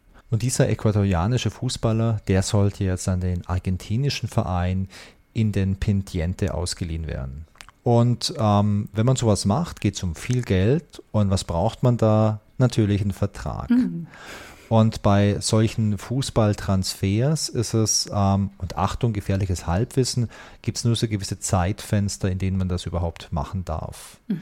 Ähm, jedenfalls war es dann so, man hat jetzt einen Vertrag aufgesetzt und um jetzt äh, Zeit und Geld zu sparen, also Win-Win-Situation, hat man jetzt diesen italienischen Vertrag mit einer Software übersetzt ins Spanische, damit die Leute in äh, Argentinien den Vertrag auch lesen können. Und das Problem ist jetzt, bei dieser automatischen Übersetzung wurde auch der Name des Spielers automatisch übersetzt. Jetzt nicht sein Vorname, also Brian oder Brian, weiß nicht genau, wie man den jetzt ausspricht, sondern sein Nachname. Und Cabeza ist das spanische Wort für Kopf. Und durch diese automatische Übersetzung wurde jetzt aus ähm, Brian Cabeza also Brian äh, Head, also Brian Kopf. Und deswegen stand es halt falsch im Vertrag drin. Sie haben es okay. nicht mehr geschafft, dann diesen Transfer abzuwickeln. Der ist geplatzt und denen ist viel Geld durch die Finger gegangen. Und ich finde, das ist ein schönes Beispiel ja. auch, es ist keine Fake News, aber es ist eine fehlerhafte ja. Information, die in dem Fall halt so unabsichtlich ähm, irgendwie aufgetreten ist. Und das erinnert mich ein bisschen an die Geschichte über das Mittelalter, die du erzählt hast, wo du auch sagst, das Bild, das wir vom Mittelalter mhm. haben, ja. das ist eigentlich gar nicht richtig. Nicht aus Boshaftigkeit oder Absicht, sondern aus der künstlerischen Freiheit, die uns über vielleicht Jahrzehnte hinweg hier ein komplett falsches Bild vermittelt hat. Absolut, aber hier ist es auch wichtig, zu, ja, diese, diese Differenzierung auch zu machen zwischen Desinformation und Falschmeldung. Ne? Also ähm, wirklich eine Information, die mit Absicht, ähm, ja. was wir vorhin eigentlich besprochen haben, äh, in die Welt hinausgetragen wird. Oder äh, ich sage jetzt mal, man kennt vielleicht noch die Zeitungsenten. Ne? Also äh, das waren ja, dann ja auch äh, unbeabsichtigte Fehler. Ähm, und da, da muss man auch, ja, wie gesagt, da muss man äh, absolut differenzieren. Das eine ist mit Absicht und das andere eben nicht. Also wenn ich an der Stelle auch ein ganz schnelles Beispiel aus dem Mittelalter geben darf. Weil das Sehr ist, gerne. Äh, ich warte drauf. Ja, du wartest drauf. Äh, das ist äh, eigentlich ganz schön. Also wir befinden uns auch äh, im frühen Mittelalter und da gibt es einen Bericht über die sogenannten ähm, äh, Sachsenkriege, beziehungsweise um, die, um das Blutgericht von Pferden. Jetzt wird es blutig. Das Blutgericht von Pferden, das, das klingt wie so ein Horrorfilm. Das, ja. Ich kenne das Blutgericht aus Texas. Das ist, ja, richtig. Ne? Also das ist kein Texas Chainsaw Massaker, das ist ein Pferden ohne Chainsaw. Aber es soll ein Massaker gewesen sein. ja. Also ganz kurzer Kontext, also Karl der Große, ähm, hier befinden wir uns im 9., äh, Quatsch, doch im 9. Jahrhundert ja, jetzt geht es mit den Jahrhunderten los, ne, wenn man so viele verschiedene hat. Also wir befinden uns im 9. Jahrhundert und die Sachsenkriege sind im vollen Gange. Die gingen auch mal eben 30 Jahre. Also die, der Stammesverband der Sachsen hat gesagt, so nö, wir wollen uns jetzt nicht christianisieren äh, lassen. Und Karl rackerte sich auf jeden Fall ordentlich ab. Und in den Reichsannalen wurde das festgehalten. Irgendwann, äh, dass Karl, ich spreche das jetzt ganz platt, ähm, hatte dann den Pub auf und dann hat er gesagt, so jetzt äh, fahren wir mal die harten Bandagen. Und angeblich soll dann in Pferden an einem Ort 4000 äh, adlige Sachsen hingerichtet worden sein an einem Tag. Ist, ähm, ich habe da auch eine eigene Folge zugemacht, die können wir auch gerne verlinken. Also warum das Fall, ja. eigentlich, warum es schwierig gewesen ist. Also die Quelle, ähm, es ist nicht unüblich, etwas besonders hervorzuheben, um vielleicht eher so eine Machtdemonstration zu haben. Was aber interessant an dieser Sache ist, also wie gesagt, 4000 Sachsen an einem Tag ist ein bisschen schwierig. Auch was die, das Gelände angeht, wäre schwierig gewesen, da 4000 Leute zu versammeln. Aber wenn wir jetzt mal in den Text gehen, da heißt es auf Latein, dass diese Sachsen äh, decolati wurden. Das bedeutet eben so viel wie enthauptet. Ja. Und jetzt gibt es eine These, aber wie gesagt, das ist nur eine These in der Forschung. Das heißt nicht, dass das so gewesen ist oder äh, äh, dass das Absicht war. Da hat einer einfach mal gesagt, so ja, und was ist, wenn man decolati, also wenn man äh, das L und das C vertauscht, dann heißt das delocati. Und das heißt so viel wie umsiedeln. Also es ist, ah. also hat man die Sachsen umgesiedelt oder enthauptet. Also es ist, wie gesagt, nur eine These. Ich finde das aber ein schönes Beispiel, weil man hat sich verschrieben. Das sind Dinge, die passieren. Und wir können dem Schreiber jetzt hier keine Absicht unterstellen, aber ich sag mal so, es, man kann sich verschreiben, man kann aber auch Dinge darstellen, wie man sie will. Also man kann jetzt natürlich, äh, beziehungsweise ähm, äh, wurden, also wir haben Belege, dass da Sachsen enthauptet wurden, aber es geht eben um diese ja, äh, um diese große Zahl, die damals schon für Empörung gesorgt haben soll. Also das, mhm. äh, das heißt einfach hier auch immer vorsichtig, vor allem auch mit mittelalterlichen Quellen sein. Also wer hat es geschrieben, warum könnte man das so geschrieben haben? Aber die These, dass hier ein Rechtschreibfehler sich eingeschlichen haben könnte und so einen Unterschied macht, einen inhaltlichen, das finde ich witzig. Das ist, das ist aber echt krass, dass es äh, ein Rechtschreibfehler eventuell ist, der ähm, eine komplett andere Geschichte dann erzählt. Genau. Ähm, ja, ich habe auch noch so ein Beispiel, wo es um so eine Art Rechtschreibfehler geht. Und keine Angst, es gibt kein Massaker in der Geschichte. Also nicht so ein Massaker mit 4000, aber es gibt vielleicht ein bisschen Blut im Schuh. Ähm, ich weiß ja nicht, wie, wie erfahren und bewandert du mit Märchen bist, Katrin. Ja, es geht so. Geht so. Aber ja. du kennst äh, das Märchen von, äh, von Aschenputtel oder von Cinderella im Original? Ja, im Original von den Gebrüdern Grimm oder von den Brüdern Grimm. Genau. Mhm. Also die haben es aufgeschrieben, äh, es stammt aber ursprünglich nicht von den Gebrüdern Grimm. Und ich muss an der Stelle oh. eine kleine Warnung aussprechen. Mhm. Es wird jetzt einige französische Worte geben. Und ähm, ich sag mal, mein Französisch ist noch schlechter als mein Latein. Très bien. Aber du sprichst Französisch. Un petit peu. Sehr schön.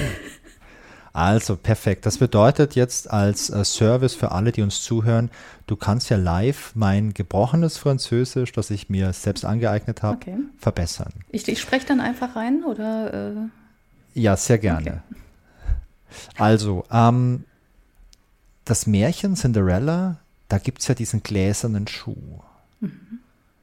in dem die Cinderella dann, ja, also quasi, quasi tanzt und den man dann findet und man sucht dann den richtigen Fuß für diesen Schuh. Und wenn man mal drüber nachdenkt, ist es ja ziemlich absurd, Schuhe aus Glas zu haben. Mhm. Also, ich sag mal, ich trage selten hohe Schuhe, du vielleicht, also häufiger als ich eventuell, ist, glaube ich, generell unbequem, solche Schuhe zu tragen. Wenn die jetzt noch aus Glas wären und jetzt nicht irgendwie noch eine gewisse Flexibilität mitgäben, wäre das wahrscheinlich kein Spaß. Mm Und das Spannende ist, ähm, ich habe nämlich mal ge gesucht nach äh, ja, Übersetzungsfehlern, wo es interessante Übersetzungsfehler gibt und ich fand diese Geschichte spannend, denn vermutlich beruht der gläserne Schuh auch auf einem Übersetzungsfehler. Oh. Denn die erste schriftliche Version von diesem Märchen, da wird von diesem Glasschuh oder von diesem Glaspantoffel gesprochen. Mhm. Und dieser, ähm, diese erste diese erste geschriftliche Version, die heißt, und jetzt bitte ich dich, äh, kannst du da gleich nochmal äh, richtig aussprechen, okay. was ich hier zusammenstammle. Aber die erste Version, die heißt Centrillon ou la petite pantoufle de verre und die stammt von Charles Perron und ähm, die wurde im Jahr 1697 aufgeschrieben. War das halbwegs äh, richtig in deinen äh, geschulten Ohren, Katrin? Das, das klang super. Ich glaube, äh, ein, zwei Kleinigkeiten, aber ich, es ist auch schon lange her mit dem Französisch. Aber es war schon gut, war also schon super. Ja, und das Spannende ist, dieses letzte Wort, dieses ver, das schreibt man V-E-R-R-E -E und ähm, ja, du als quasi Native Speakerin fast, ja. kannst dieses Wort vielleicht mal übersetzen? Weißt du was? Tatsächlich kann ich es nicht übersetzen. Aber ich kann es oh, übersetzen, nein. weil ich habe es ich hab's vorher übersetzt. Das bedeutet Glas. Aha.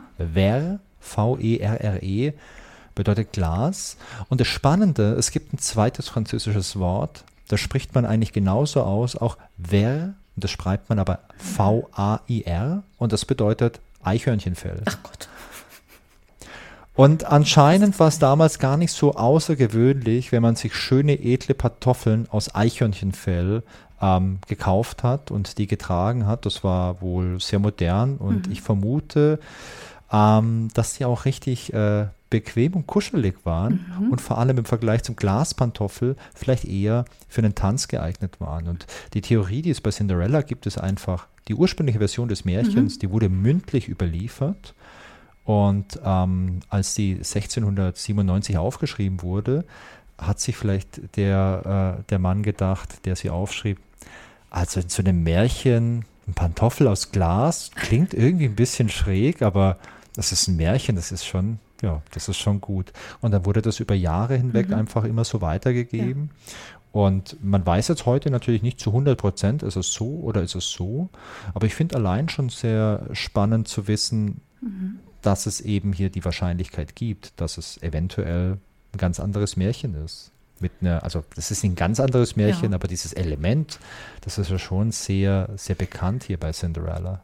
Das, aber vor allem, es ist einfach dieser Glasschuh, das ist doch das Erste, was einem einfällt. Ne? Also das hat ja. sich ja so, also sei jetzt dahingestellt, wie es passiert ist. Ich finde diese Geschichte aber wunderschön und ich finde, das ist ja genau wie mein Beispiel Delocati, Decolati Ne? Ja. Also was daraus alles so passiert. Äh, ich meine, in diesem Fall ist das natürlich schön. Also ich finde, das ist ein schönes Märchen mit dem Glasschuh. Die Frage ist, wäre, hätte das Märchen auch so einen Impact, wenn das jetzt ein Eichhörnchenfell wäre? Absolut. Hätte das so. Ähm, ja, aber das sind jetzt alles äh, ja, Beispiele von ja, nicht absichtlichen ähm, wie sagt man, Informationen und äh, wie Informationen dann gegebenenfalls weitergetragen werden konnten, weil es gibt Ganz ja, genau. es gibt ja auch Beispiele, wo eine Absicht hintersteckt in der Geschichte und äh, aktuelle. Wahrscheinlich auch ganz viele, oder? Absolut. Ähm, also wenn es um so Fehlinformationen oder auch um Fake News geht, vielleicht fällt einem zuerst irgendwie äh, generell der Bereich Social Media und Twitter ein, wo ja. sehr viel gemacht wird mit Fake News. Ich finde aber eins der beeindruckendsten Beispiele der letzten Jahre für Fake News, das ist der Fall von Glas Relotius. Ich weiß nicht, kannst du dich an den noch erinnern? Boah, dunkel. Ich glaube, du musst mich und alle anderen nochmal abholen. Ja, das war 2018. Glas Relotius war ein, ich weiß nicht, was er ah. heute macht, aber der war Journalist mhm. und der hat hauptsächlich damals für einen Spiegel geschrieben und hat mega viele Preise bekommen. Der hat auch für ein paar andere Zeitungen und Publikationen geschrieben. Und seine Spezialität mhm. waren einfach sehr beeindruckende Reportagen. Also auch aus Kriegsgebieten und so. Mhm. Und ähm, ich habe einige von seinen, von seinen Berichten gelesen und ich fand, das war immer super spannend. Der hat da Einblicke gehabt, hat ganz, ganz tolle Interviewpartner gehabt und so. Und ähm, ich möchte es nicht irgendwie so eine alte Kamelle auspacken und sagen, ja, wenn es zu perfekt ist, dann ist vielleicht irgendwie was ein bisschen faul. Aber ähm, 2018 hat äh, ein Kollege von Klaas Relotius, der Juan Moreno, mhm. der arbeitet auch beim Spiegel, der macht übrigens auch einen ganz coolen Podcast beim Spiegel, den höre ich gern. Der, ähm, ja, der hat mit ihm zusammengearbeitet und hat dann irgendwie den Verdacht gehabt, dass vielleicht manche Sachen nicht so hundertprozentig stimmen in diesen Interviews und in diesen Reportagen. Und er hat nachgeforscht und hat dann diesen Fall so an die Öffentlichkeit gebracht. Und es kam raus, dass halt ein Großteil der ganzen Interviews und Reportagen mhm. aus den ganzen Jahren frei erfunden waren. Und äh, das war für den Spiegel ein Riesenproblem, denn der Spiegel hat sich immer auf die Fahne geschrieben, dass äh, die Wahrheit für sie sehr wichtig ist. Und mhm. die haben ja auch ein riesen, weiß ich, so ein Archiv, wo so Faktenchecker arbeiten. Und das war für die super wichtig immer, dass das alles gut ist und dass sie sich mit ihrer Qualität durchsetzen. Mhm. Und ich glaube auch, dass das beim Spiegel in vielen Bereichen auch immer gepasst hat. Aber der Klaas Relotius hat es halt geschafft, sich da irgendwie so durchzuschlängeln, dass er nicht erwischt wird. Und das war, glaube ich, für den Spiegel ein riesengroßes Problem ja. damals. Ähm, ich glaube aber auch für den Journalismus allgemein, weil die ganzen Leute, die immer äh, irgendwie um die Ecke kommen und rufen, ja, die Medien, die lügen alle und so, für die war das natürlich ein super gefundenes Gef äh, Fressen. Mhm. Aber heute muss ich sagen, wenn man sich den Fall anschaut, hast du auf der einen Seite halt das, was passiert ist, auf der anderen Seite aber auch hast du, ähm, wie man damit umgegangen ist. Und das finde ich eigentlich gut, weil mhm. der Spiegel hat ja dann auch gesagt, Leute, also mit meinen einfachen Worten, dass ein großer Scheiß passiert und wir arbeiten das jetzt auf und vor allem holen wir uns externe Leute, die es bei uns aufarbeiten. Wir machen das nicht selber. Mhm. Die haben da viel investiert. Ich glaube, heute leiden die äh, leitet der Spiegel nicht mehr darunter. Mhm. Aber das war ein Riesending und es gab, ich weiß nicht, ich glaube 2020 hat Klaas Relotius auch ein großes Interview gegeben, so einem Schweizer Magazin. Und ähm, ja, zusammengefasst kann man sagen, hat er gesagt, dass er psychisch enorme Probleme hatte und ähm, deswegen einfach sich in so einer Fantasiewelt verloren mhm. hat. Und äh, deswegen halt auch gar nicht so für sich die Kontrolle drüber hatte, was er da gemacht hat. Also jetzt, wo du es sagst, ich erinnere mich selbstverständlich dran, nur ich habe so, ich bin Namenskasper, ich kann mir Namen tatsächlich nicht merken, also ganz furchtbar. Aber nee, äh, ja, das habe ich äh, mitbekommen. Aber äh, hat man, weißt du, wie das ausgegangen ist? Hat man ihm das dann geglaubt mit diesen psychischen Problemen? Oder äh, weil, also das, man könnte jetzt sagen, okay, so könnte man sich schön da rausreden aus der ganzen Sache. Aber das ist ja Wahnsinn, was er da jetzt. Ähm, damit äh, losgetreten hat. Ne? Weil wenn du jetzt auch als Leser, also jetzt erstmal ist dann Image-Schaden für den Spiegel, klar. Ja. Aber als Leser oder Leserin, da, da du liest das und du ähm, vertraust dieser Zeitschrift, du vertraust diesem Magazin, weil du, wie du schon meintest, ne, also die, die schreiben sich das auf die Fahne und nach ja. sowas finde ich das auch immer gruselig, äh, wenn man sich denkt, so, okay, ähm, also stimmt das jetzt wirklich, was mir hier erzählt wird? Also ich kenne auch ähm, ZDF-Dokus, Geschichtsdokus, äh, wo man sich die Hände über den Kopf schlägt, ne, an manchen Stellen. Und das finde ich dann ein bisschen schwierig. Und man ist ja nicht in der Lage, alles selber zu prüfen. Ja, du, ich kenne das, wenn ich mir irgendwie ähm, Dokus anschaue oder Artikel äh, lese über irgendwelche Technikthemen. Also wenn ich mir Fachpublikationen anschaue, ist das nochmal was ganz was anderes. Aber wenn ich mir jetzt mhm. im Spiegel oder irgendwo anders einen Artikel durchlese über, weiß ich, künstliche Intelligenz mhm. oder irgendwas anderes, ja, dann stimmt mhm. oft schon ähm, so der Grundtenor, aber wenn dann halt eine Redakteurin oder ein Redakteur versucht, einen komplizierten Sachverhalt so darzustellen, dass es die durchschnittlichen Leser mhm. verstehen, mhm. geht dabei oft viel verloren. Und ich möchte den Leuten da auch gar keinen ja, Vorwurf machen. Nee, das wäre für mich genau das Gleiche, wenn ja. ich jetzt über ein Biologie-Thema oder ein Medizinthema was äh, schreiben müsste. Boah, ich habe da halt ausbaufähiges Grundwissen ähm, und wenn sich das irgendjemand anschaut, der oder die da halt äh, Profi drin ist, würde sie auch sagen, boah, der Wolfgang, hey, der hat das gar nicht verstanden, wie das mit den Zellen funktioniert. Nein, also ich bin ein Riesenfan davon, dass man Dinge auch rudimentär weitergibt. Also das meine ich gar nicht. Ich finde es wichtig, weil ich kenne mich zum Beispiel überhaupt nicht mit naturwissenschaftlichen Themen aus und ich freue mich, wenn das jemand für mich runterbricht, dass ich das verstehen kann. Ne? Ja. Ähm, schwierig finde ich es aber, wenn man ein Bild vermittelt. Also ich meine, ich bin jetzt schon wieder beim Mittelalter. Also wenn man sich manche Dokus anguckt, da denkt man sich, okay, jetzt haben wir hier schon wieder das dreckige Mittelalter. Aber das war de facto so nicht. Also das ähm, natürlich war das Mittelalter auch dreckig, so wie wir heute auch irgendwie dreckige äh, äh Gegenden haben. Aber da, das finde ich manchmal ein bisschen schwierig. Also da wird da schon ja. manchmal so ein bisschen zu sehr gelenkt irgendwie. Hast du eine Vermutung, an was das liegt? Also ich kann jetzt nicht in die Redaktion gucken. Ich glaube, ich habe manchmal das Gefühl, ich weiß es nicht. Ich unter, also ich würde denen auch nie etwas Böses unterstellen, diesen Dokumentationen. Ähm, ich glaube, das ist einfach schon ein Bild, das man bedienen möchte, so nach dem Motto, die Leute erwarten das vielleicht. Ich bin mir aber, kann ich nicht beantworten. Wie gesagt, viele Sachen, die muss man knapp runterbrechen. Man kann ja auch neugierig aufs Mittelalter machen.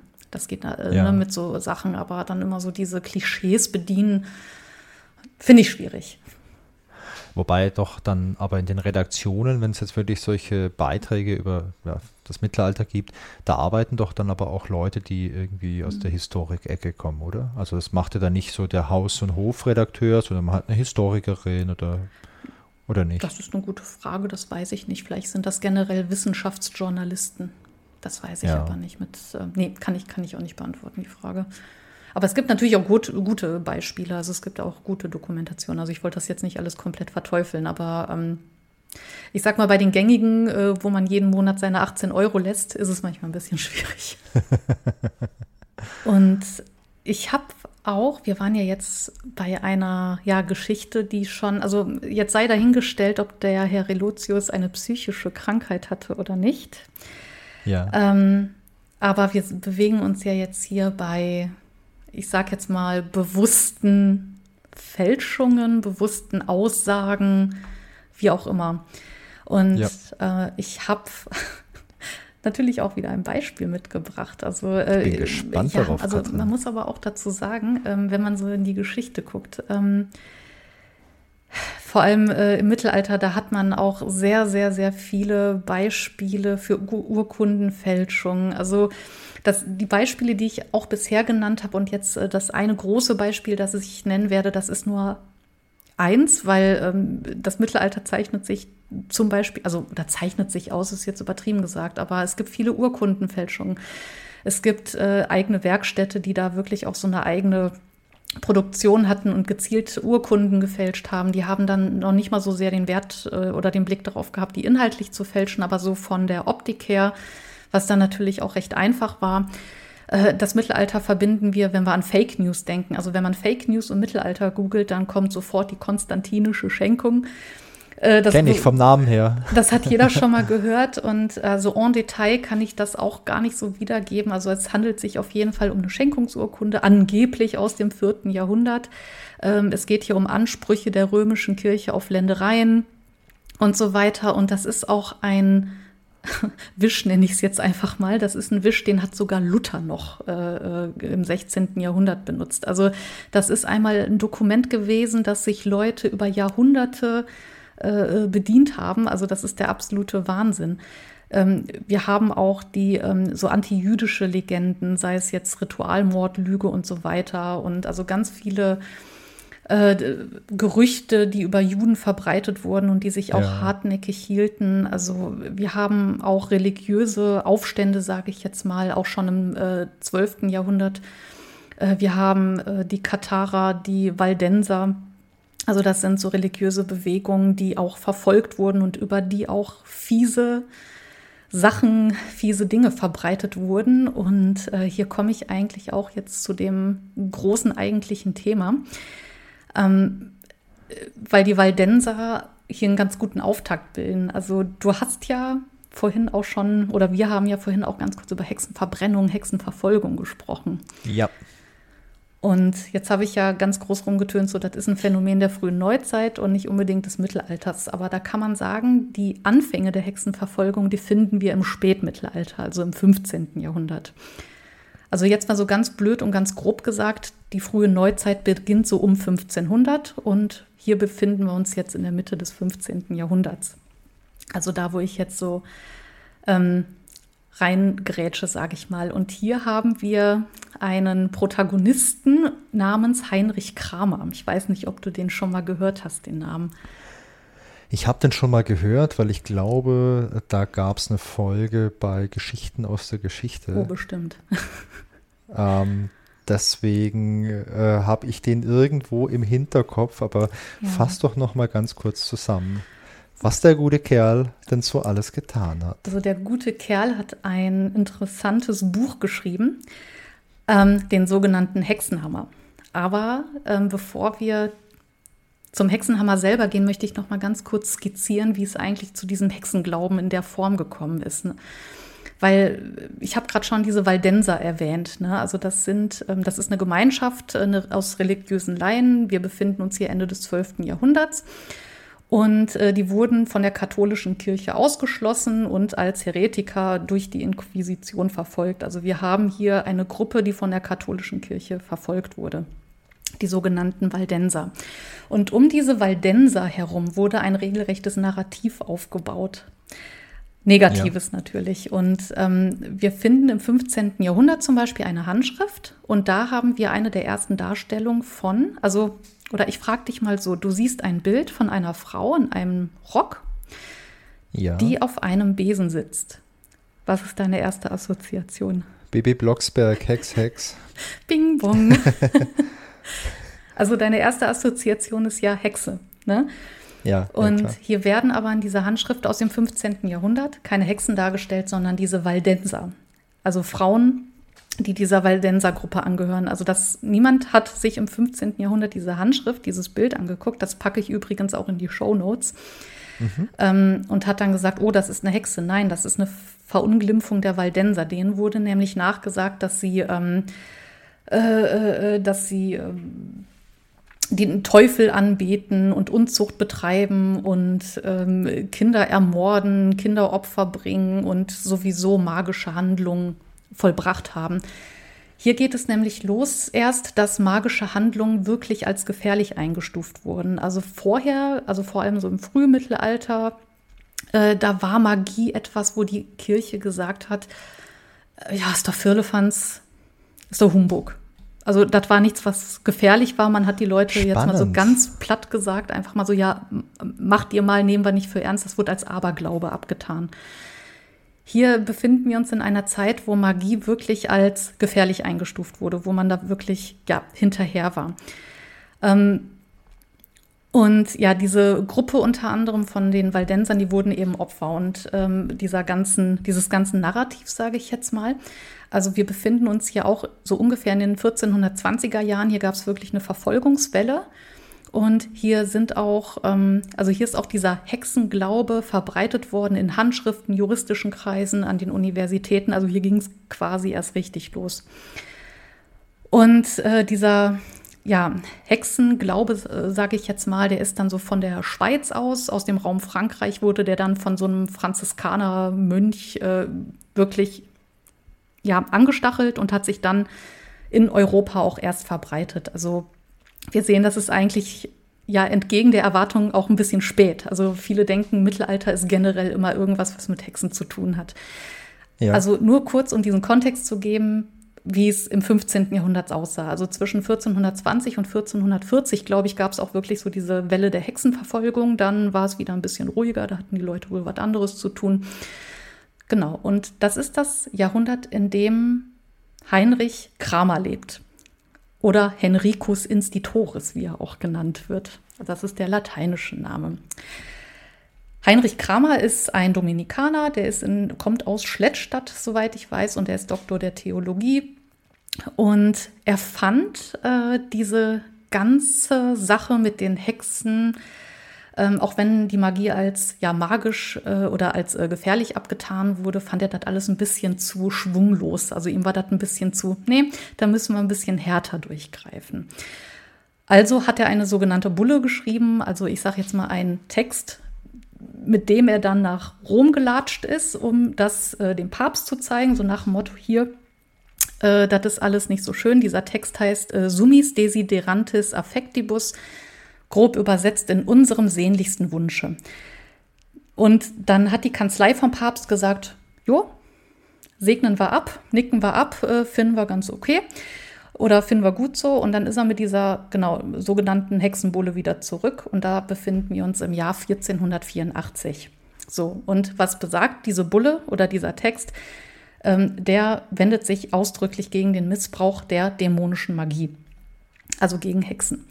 Dann geht Heinrich Kramer nach Innsbruck und will das Ganze vorstellen. Also ist quasi auf Tour gegangen, hat äh, da seine Ideen vorgestellt und die Leute haben ihm den Vogel gezeigt in Innsbruck, haben gesagt, so Alter, was soll das denn? Äh, spinnst doch. Ne? Also die haben den dann wieder weggeschickt. Auch wieder so zu dem Thema, äh, äh, das Mittelalter direkt verbrannt oder sonst irgendwas. Also die haben dem einfach einen Vogel gezeigt und äh, haben sich gedacht, was willst du von uns? Und ähm, daraufhin hat er dann den Hexenhammer geschrieben den ich gerade erwähnt habe, den sogenannten, also Malius Maleficarum, wie der so schön auf Latein heißt. Oh. Und hier befinden wir uns im Jahr 1486. Und der Hexenhammer, ich ja, rattert, also ich äh, fasse das kurz zusammen. Diese, mit diesem Hexenhammer legitimierte und förderte er quasi die Hexenverfolgung. Also die Verfolgung gab es, wie gesagt, auch schon vorher. Da gab es schon Verfolgungswellen, aber der hat das wirklich nochmal systematisiert, kann man sagen. Also da, wir haben hier mit dem Hexenhammer eine Anleitung, woran man Hexen erkennt, wie die aussehen, was man tut, wenn man eine sieht. Also das ist sehr systematisch. Und das finde ich jetzt ganz interessant, welchen Methoden er sich bedient. Ich habe jetzt nur eines von vielen Beispielen mitgebracht. Er nimmt ja. sich zum Beispiel das Wort Femina raus, also Femina, Latein für weiblich. Und aus diesem Fe leitet er das Wort Fides, also Glaube, ab. Und aus dem Mina von Femina leitet er das Wort Minus, also weniger, ab. Also ist eine Frau eine Person, die weniger Glauben hat. Klingt logisch, oh oder? Oh Gott. Genau, also das heißt jetzt aber nicht, und das ist äh, auch ganz wichtig zu betonen, Jetzt wurden aber nicht nur rothaarige Frauen verbrannt, wie es dann auch immer dargestellt wird. Also ein sehr großer Teil an Männern wurde auch verbrannt und das war auch nicht immer die Kirche, das war auch, ähm, das war vor allem das weltliche Gericht. Und äh, an dieser Stelle wird es jetzt auch ganz spannend und äh, jetzt kommen wir auch zum Thema Fälschung. Äh, also diesen Text, diesen Hexenhammer, den er geschrieben hat. Äh, den Text hat er ja diese Bulle beigelegt, von der ich vorhin erzählt habe. Und dieser, ja, dem Hexenhammer liegt auch ein Gutachten bei, und zwar von der Theologischen Fakultät der Universität zu Köln. Das Doofe an der Sache ist, dieses Gutachten von der Uni Köln, das war gefälscht. Nein. Hat er einfach beigelegt. Aber natürlich für ihn super clever, denn damit konnte er ja sein Buch dann auch legitimieren das ist die Frage, die ich dir jetzt auch stellen wollte. Ne? Also was glaubst du, ne? warum macht man sowas und warum legt man da eine Fälschung bei? Genau, um das zu legitimieren, die ganze Geschichte. Und ähm, dann hat er sich damit, genau so hat er sich dann der Öffentlichkeit dargestellt und er hat auch mit Hilfe dieser Fälschung auch die weltlichen Gerichte überzeugt und die weltlichen Gerichte auf seine Seite gestellt. Und diese weltlichen Gerichte waren es am Ende, die die Hexen verurteilt haben. Mhm. Also es heißt ja immer so böse Kirche, böse Kirche. Also wir denken ja auch hier an die spanische Inquisi äh, Inquisition. Oh, ja. äh, muss ich immer an Monty Python denken. No one expects, äh, expects the Spanish Inquisition. Aber es ist halt äh, die spanische Inquisition, die kann man jetzt äh, ähm, also das war schon ein bisschen härter, aber ich sag mal, hier war es wirklich äh, die weltlichen Gerichte, die er dann auf seine Seite gezogen hat, mit Hilfe einer solchen Fälschung, um das zu legitimieren. Ich finde das äh, sehr, sehr spannend und mich bringt es zur Frage, Katrin, ähm, was ist die Motivation hinter solchen Fälschungen? Ich meine, wir haben am mhm. Anfang über Fake News gesprochen. Fake News sind auch für mich dann Fälschungen, die ich irgendwie in Umlauf bringe, um irgendwas zu bewirken. Und du hast jetzt ein paar interessante Beispiele von damals äh, äh, gebracht. Es gibt viele andere Beispiele, aber spannend finde ich die Frage, was kann denn passieren durch solche Fälschungen? Was, was ist vielleicht die Motivation, weswegen Menschen sowas überhaupt anfertigen und in Umlauf bringen? Also es ist, also in diesem Fall von Heinrich Kramer war es ja auch einfach die eigene Idee voranbringen. Ja, sich einen Vorteil verschaffen. Sich einen Vorteil verschaffen. Also ähm, das bildet jetzt natürlich nicht den Menschen des Mittelalters ab, aber das bildet den Menschen, glaube ich, einfach. Oder äh, ein paar Menschen ab. Also nicht die Menschen generell, aber ja. irgendwie viele, die in Machtpositionen sind oder sein wollen, glaube ich, ähm, die bedienen sich solcher Maßnahmen. Also ich hätte ja ein schlechtes Gewissen ohne Ende. Also ich könnte, ich könnte das nicht. Ich könnte das nicht. Also jetzt ungeachtet des Kontextes der Zeit, weil äh, ich glaube, das, was äh, Heinrich Kramer gemacht hat, das heißt ja nicht, dass jeder so äh, war. Also diese niederen Beweggründe, das ist wahrscheinlich schon immer so ein Typding gewesen. Ja. Ja, auf der einen Seite, ich meine, du kannst, wenn du vielleicht irgendwas umsetzen möchtest oder so, ein so eine Idee hast, du kannst echte Argumente finden und mhm. Unterstützer für deine Idee finden. Oder du bedienst dich dann halt solchen Methoden, um so Scheinargumente auf einmal zu erzeugen. Oder so Scheinunterstützung mhm. vielleicht zu, zu erzeugen, mit derer du dann wieder andere Leute äh, täuscht, um dann ja. letztendlich einen Vorteil zu haben. Ja, vor allem, wenn man überlegt, was auch daraus entstehen kann. Also wir haben hier mit dem Hexenhammer, ähm, also ich weiß nicht, ob die Zahl stimmt, da möchte ich jetzt meine Hand nicht für ins Feuer legen, aber äh, angeblich rühmt sich 1491 Kramer damit mehr als 200 Hexen quasi auf eigenes Betreiben da äh, zur Strecke gebracht zu haben. Ne? Also äh, das, äh, das ist ja schon eine krasse Auswirkung. Also er hat aber, jetzt befinden wir uns im Kontext der Zeit, er hat aber sein Ziel irgendwie dann ganz gut erreicht. Und bis Ende des 17. Jahrhunderts haben wir auch ungefähr 30.000 Exemplare in 29 Auflagen von dem Ding. Hm. Also ich sag mal, ähm, äh, er hat, er wusste, und hier spielt der Buchdruck natürlich auch eine Rolle. Den, äh, mit dem konnte er natürlich auch den Hexenhammer gut verbreiten. Also vorher mit Handschriften, das ging natürlich nicht. Aber er war sich wahrscheinlich auch der, äh, des Buchdrucks einfach bewusst und äh, der war da noch sehr, sehr jung, der Buchdruck. Und ähm, ja. wenn man dann weiß, wie man die Sachen tut, also da steckt ja ein Kalkül auch hinter. Ne? Und ähm, wenn man weiß, wie man die Sachen angeht, ja. Ja, ich meine, es gibt ja auch andere Fälle, die mir so spontan gerade noch einfallen, wo man sich solcher, solcher Methoden bedient hat. Ähm, überleg mal damals vor so rund 20 Jahren, als äh, die USA in den Irak einmarschiert sind. Mhm. Da war ja damals auch das Argument dafür, dass äh, der Irak Massenvernichtungswaffen mhm. äh, besitzt und die auch einsetzen wird. Ja. Und ungeachtet davon, ob jetzt generell der, der Angriff weltpolitisch gut oder schlecht war, das kann ich ehrlich nicht beurteilen. Aber der Kriegsgrund, der war erfunden, ja. das wurde ja später auch zugegeben. Und da hat man natürlich auch ein starkes Argument gehabt.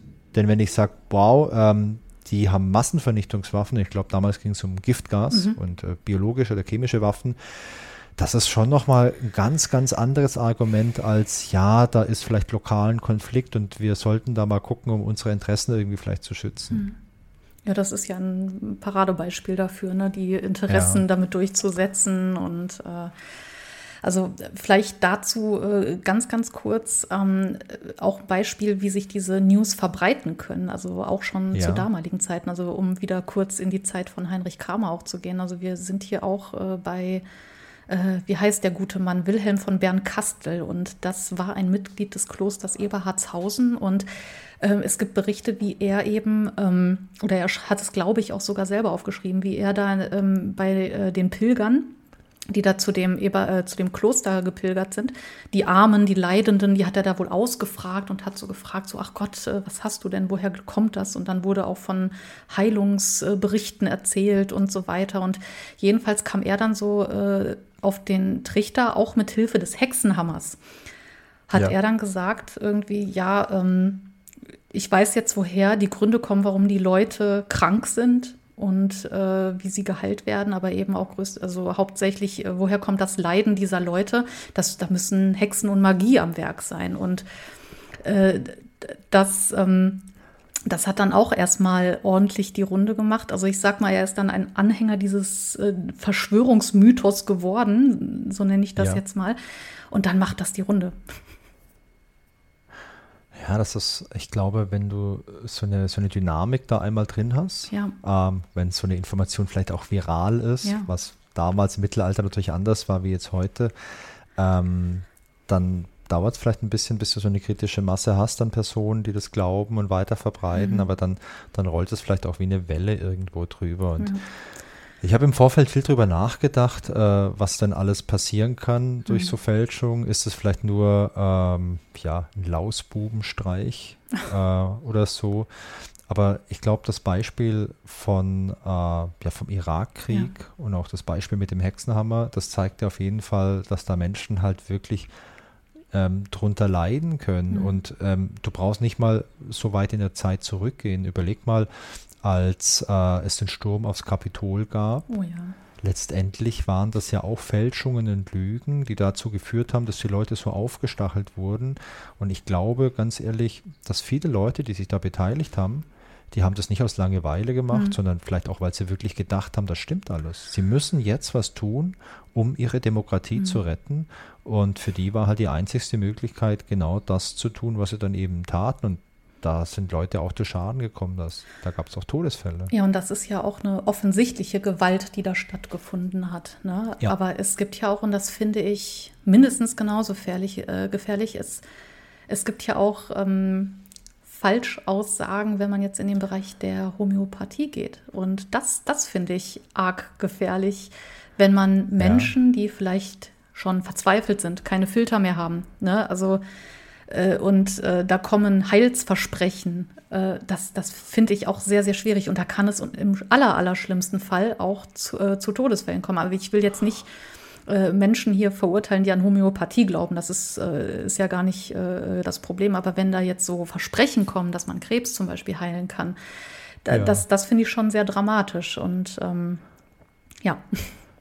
Ja, also ich würde nie jemanden dafür verurteilen, was er oder sie glaubt, genau. denn ich glaube, das genau. ist ich glaube, das ist das Recht von uns allen, an alles Mögliche zu glauben. Seien es jetzt Fakten genau. oder Religion oder irgendwie eine Zauberei oder so, darf jeder dran glauben. Äh, schwierig ist halt, wenn man irgendwelche Sachen, die man halt erfunden hat, mhm. äh, dann versucht, jemand anderem als äh, Fakt anzudrehen. Und das ist jetzt nicht irgendwie vielleicht die mhm. Nachbarin, die mir sagt, puh, Wolfgang, äh, du hast hier irgendwie Husten, nimm doch mal hier ein paar Zaubertröpfchen. Ja. Da wäre ich auch nie böse oder so. Aber nee, wenn es natürlich eine Firma ist, ja. die sich die Taschen voll macht. Ja, richtig, das ist, dann es, ist es, das ist einfach äh, moralisch. Dann ist es nochmal was anderes. Und mein Opa, der ist, äh, der, der hat Krebs gehabt, ist an Krebs gestorben, das ist auch schon ewig her. Und ähm, da war das aber auch so. Der war in Behandlung beim Arzt, aber als es immer schlimmer wurde, hat man natürlich mhm. nach jedem Strohhalm gegriffen. Also genau. das Highlight bei uns war, dass äh, der Großteil der Familie eine Expedition gemacht hat nach Lourdes mhm. oder Lourdes. Oh, ist wieder französisch. Diesen Wallfahrtsort ja. in Frankreich, äh, um da mhm. äh, so heiliges äh, Marienwasser zu kaufen. Konnte mhm. man kaufen, so kleine Plastikfigürchen von der Maria mhm. mit dem heiligen Lourdeswasser äh, für einen Haufen Geld. Hat leider aber nicht geholfen. Ja, also wenn ich auch mal ganz kurz äh, aus dem Nähkästchen bei mir plaudern darf, also das ist äh, wahre Geschichte. Also ich, äh, man, man, weiß ja, wie schwer es ist, in Deutschland einen Therapieplatz zu kriegen, ne? Ähm, ja. Oder wie lange es dauert. Und ich hatte auf meinen äh, Therapieplatz ähm, fast neun Monate gewartet. Und ähm, man ist dann aber auch ungeduldig, weil man hat dann ja auch so, ne, man möchte dann auch sprechen und äh, man, man ja. möchte auch diese Leistungen in Anspruch nehmen, weil es einem halt nicht gut geht. Ne? Und ähm, naja, dann ähm, dachte ich mir tatsächlich, ja komm, äh, fragst du mal hier, äh, habe ich gegoogelt, äh, eine Coach. Ne, wie das dann immer so schön heißt. Ne? Also nicht alle Coaches sind doof, aber es ist eben kein geschützter Begriff. Das macht die Sache ein bisschen schwierig. Ja. Und dann hatte ich da ein kostenloses Erstgespräch und ähm, als mich dann äh, die Dame dann äh, fragte, äh, was ich für ein Horoskop habe und so weiter, dann dachte ich ja schon so, ach du meine Güte. Ja, komm, lässt du sie mal weitersprechen und äh, ist halt nicht meins. Ne? Also das ist für mich einfach schwierig. Und äh, am Ende wollte sie dann für zehn Stunden Grundlagenbearbeitung, was auch immer das heißt, also Grundlagen klar machen, wollte sie 3000 Euro haben. Und dann dachte ich mir so, alles klar, ich bin raus. Ne? Also ich sag mal, dann habe ich auch Post bekommen. Äh, ich glaube, ein halbes Jahr später, habe die aufgemacht, kam erstmal Konfetti aus diesem Briefumschlag, hat mir den kompletten Hausflur vollgemüllt, Schön. was mich schon total sauer gemacht hat. Und dann stand da sinngemäß drin, äh, ja, wenn du dich für, vor einem halben Jahr für mich entschieden hättest, dann würde es dir heute schon gut gehen. Weil ich hatte ihr damals geschrieben, ja. dass ich jetzt eine richtige Therapie machen werde und so weiter. Und ähm, das war schon, äh, ah, war schon hart. Also dann dachte ich schon, äh, sie, hatte mir, äh, sie hatte mir dann auch in einer E-Mail vorgeworfen, ja, dass ich mich selber sabotiere, wenn ich da eben diese, diese äh, zu einem äh, Psychotherapeuten gehen möchte. Und das ist äh, ich will damit sagen, äh, wenn man verzweifelt ist, was du auch gerade meintest, ne, mit dem zum, nach dem letzten Strohhalm greifen, das ist, äh, da kann man ja. schon so einer Sache aufsetzen. Also ich kann das total nachvollziehen. Also ich, ähm, ich hatte vor ein paar Jahren äh, Probleme an der Hüfte und ähm, ich mache gern Sport, ich bin immer sehr viel gelaufen und dann ging das halt nicht mehr, weil es halt wehgetan hat. Ja. Und dann war ich hier bei mir in der Gegend in so einer Spezialklinik für eine Untersuchung und ähm, die haben dann halt gemeint, ja, puh, Herr Schoch, also Profifußballerkarriere, die funktioniert nicht mehr und das Laufen eigentlich auch nicht mehr. Fahren Sie doch Fahrrad oder gehen Sie schwimmen. Und das war auch erstmal sehr, sehr schwierig, ja. weil äh, wenn du halt seit vielen Jahren so manche mhm. Sachen immer tust und die dir halt auch viel bedeuten und es sagt dir halt der Doc, nee, geht nicht mehr, das ist das schwierig. Und ja, ich war dann auch verzweifelt und ich bin dann jetzt nicht irgendwie zum Wunderheiler, sondern ich bin jetzt hier im Schwarzwald in so eine Gelenkklinik gegangen, bin dann nochmal untersucht worden mhm. und habe dann auch ein bisschen mehr Geld bezahlt, um da mal mit dem mhm. Chefarzt oder mit dem Klinikleiter sogar mhm. einen Termin zu haben. Und ähm, der war dann aber ein Glücksgriff, weil der auch privat oder so semi-privat ein paar Profisportler äh, betreut. Ach, und er meinte, ja, hier ist eine Abnutzung, hier am Gelenk und so.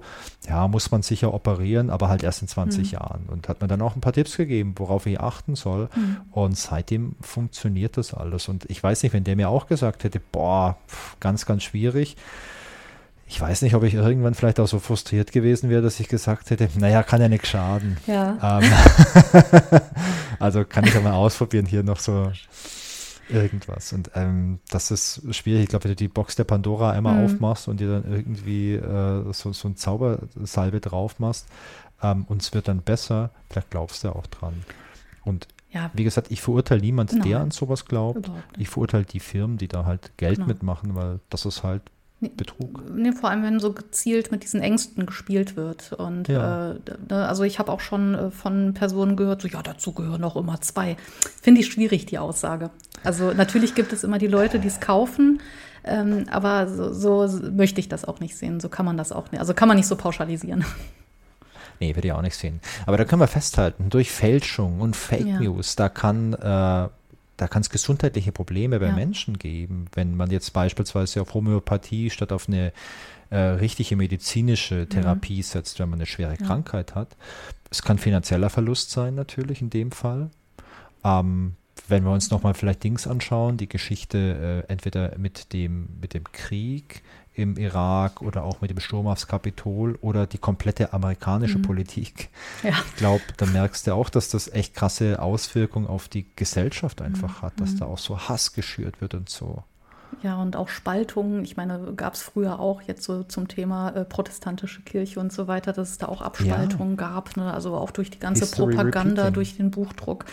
Äh, Bilder, ja. die hier auch sehr wirkmächtig sind, ne, wenn da jetzt der Papst als Teufel dargestellt wird und so weiter. Also Bilder sind ja nochmal eine ganz andere Geschichte, so wie heute. Ne? Also Bilder ja. sind wirkmächtig, das ist heute genauso. Aber was ich mich eigentlich auch frage, ähm, gerade, äh, können eigentlich auch positive Sachen passieren? Naja, kommt ja drauf an. Also für den Autor vom Hexenhammer hatte das sicherlich sehr positive Auswirkungen. Ja, definitiv. Ähm, ich glaube, für die Person oder die Personengruppe, die bewusst Fälschungen in Umlauf bringen und damit versucht, ein Ziel zu erreichen, mhm. wenn die ihre Arbeit gut machen, dann hat das für die mhm. Leute definitiv eine positive Auswirkung. Aber am Ende das einzig Positive, also das ist dann natürlich ja eine äh, Sache der Perspektive.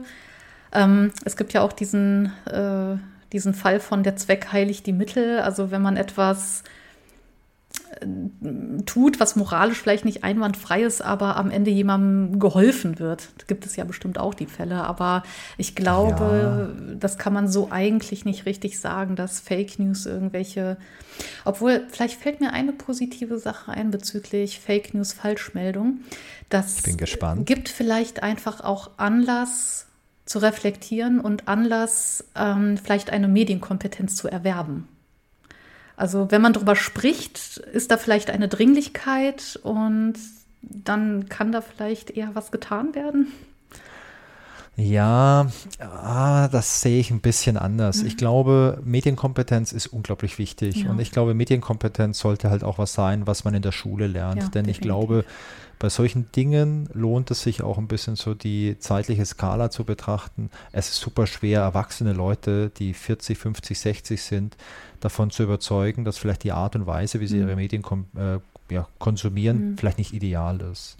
Ich glaube, das ist sehr schwer und ich glaube, es lohnt sich oftmals auch nicht, sich da abzuarbeiten. Nee, Aber was man tun kann, ist natürlich jungen mhm. Leuten die Kompetenz mitzugeben, äh, dass sie damit ganz anders umgehen und im Idealfall halt daheim auch ihren Eltern sagen, nee, Mama, Papa, das ist, das ist Quatsch hier, äh, was, was ihr hier in Telegram gelesen habt. Eine, ja, Die Erde ist rund. Also es ist eine Generationssache, aber es ist so wie vieles anderes in der Geschichte und auch heute und wir stecken auch mittendrin, es ist ein Prozess. Ne? Also genau, ja, also meiner, meiner 86-jährigen Oma kannst du auch nicht mehr irgendwas, äh, die, die versteht die Welt, also das ist gar kein Vorwurf, ich will nicht wissen, wie ich mit toi toi toi 80, 90 bin, vielleicht verstehe ich die Welt dann auch einfach nicht mehr. Ne? Aber darum geht es gar nicht. Ich denke, es geht darum, dass man da jetzt einfach diesen Prozess eben anstößt. Ne? Ja, und ähm, um nochmal auf die ursprüngliche Frage zurückzukommen, ich glaube, der Zweck heiligt die Mittel. Ich glaube nicht, dass das wirklich mhm. zutrifft. Es mag irgendwelche Ausnahmen ja. geben. Wenn jetzt jemand kognitiv eingeschränkt ist, dann muss man der Person vielleicht auch äh, irgendwie eine mhm. angepasste Variante der Wahrheit erzählen, mhm. wenn es da vielleicht ein gesundheitliches Problem gibt oder um der Person das Leben zu erleichtern. Oder wenn du jetzt irgendwie mhm. Alzheimer-Demenz hast, ähm, dann muss man mit ihr auch anders umgehen wie mit einer Person, die das halt nicht hat. Ja. Also solche ja. Grenzbereiche gibt es, glaube ich, schon. Oder wenn es um Kinder geht, vielleicht erzählst du dem Kind, Kind eine Geschichte mit der Absicht, äh, dem Kind klarzumachen, dass es nicht in ein fremdes Auto steigen soll. Ja. Vielleicht ist es zu schwierig, mit einem fünfjährigen Kind da so, so ganz realistisch zu reden. Vielleicht sagst du lieber, oh, das ist gefährlich und mhm. erzählst es nicht irgendwie, dass da Missbrauch passieren ja. kann. Weil ich habe keine Kinder, vielleicht macht man das heute auch. Ja, Aber Frage. Notlügen sind halt Lügen. Und ich glaube, am Ende kann eine Gesellschaft nur funktionieren, mhm. wenn man offen und ehrlich zueinander ist. Kommunikation Denn ist alles. So, ja, weißt du, sonst wäre es ja. ja. so, dass eine gewisse Gruppe von Menschen so viel schlauer ist und so viel weiser ja. ist, um für andere zu entscheiden. Und das ist meiner Meinung nach ja. so ein großer Denkfehler, den viele Leute haben. Und jetzt nicht nur, wenn es um Politik geht, sondern auch um andere, in Anführungszeichen, Visionäre. Ähm, Elon Musk oder der Chef in deiner Firma die Annahme, dass eine Person so viel schlauer ist als alle anderen, wenn man mal darüber nachdenkt, und ähm, keine Ahnung, wie man Intelligenz messen möchte. Es gibt IQ-Tests, äh, normierte. Und da hat der durchschnittliche Mensch ein IQ von 100. Und wenn mhm. du vielleicht 120, 130 hast, ist das schon mega gut. Und hochbegabt ist man, glaube ich, ab 140. Das sagt aber auch gar und, nichts über deine soziale Kompetenz aus. Ja, ja, ja. Aber ich will eins damit sagen. Wenn du richtig schlau bist und hast vielleicht 130 auf so einer Skala, mhm. dann wird es niemand geben, der 100 mal schlauer ist. Ja. So einen Ausreißer kann es nicht geben. Das heißt, es kann niemand geben, der 100 oder 1000 Mal mhm. schlauer ist als der mhm. Durchschnitt. Das ist so eine Wunschvorstellung vielleicht, ja. die manche Leute haben. Aber ich glaube, gemeinschaftliche Entscheidungen sind nie für alle Personen perfekt.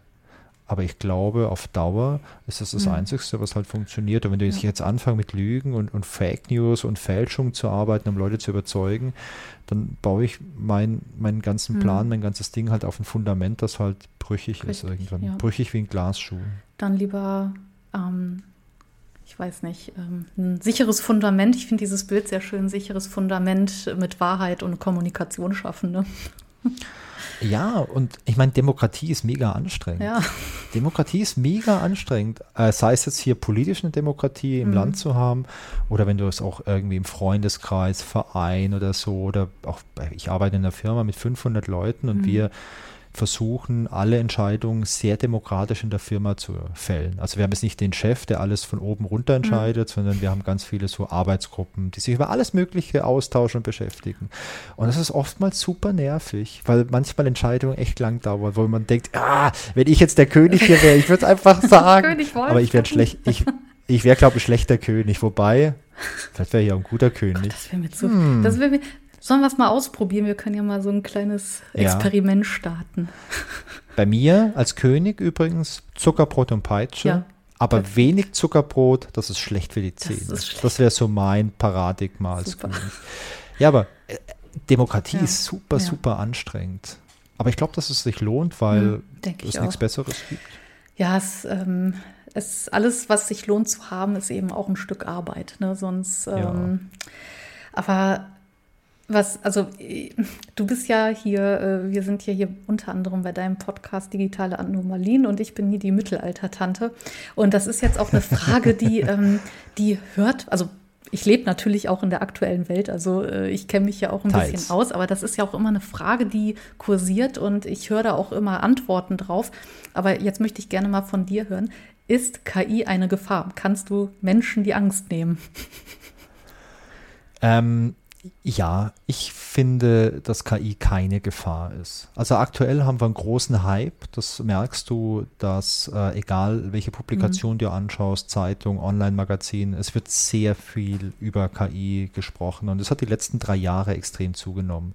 Der Grund dafür mhm. ist, ähm, wir haben einfach sehr viele sehr beeindruckende Sachen gehabt und ähm, ich meine, eine Firma wie Microsoft hat irgendwie 10 Milliarden Dollar investiert in das Unternehmen OpenAI. Und OpenAI ja. hat beispielsweise ja ChatGPT entwickelt oder halt Dolly.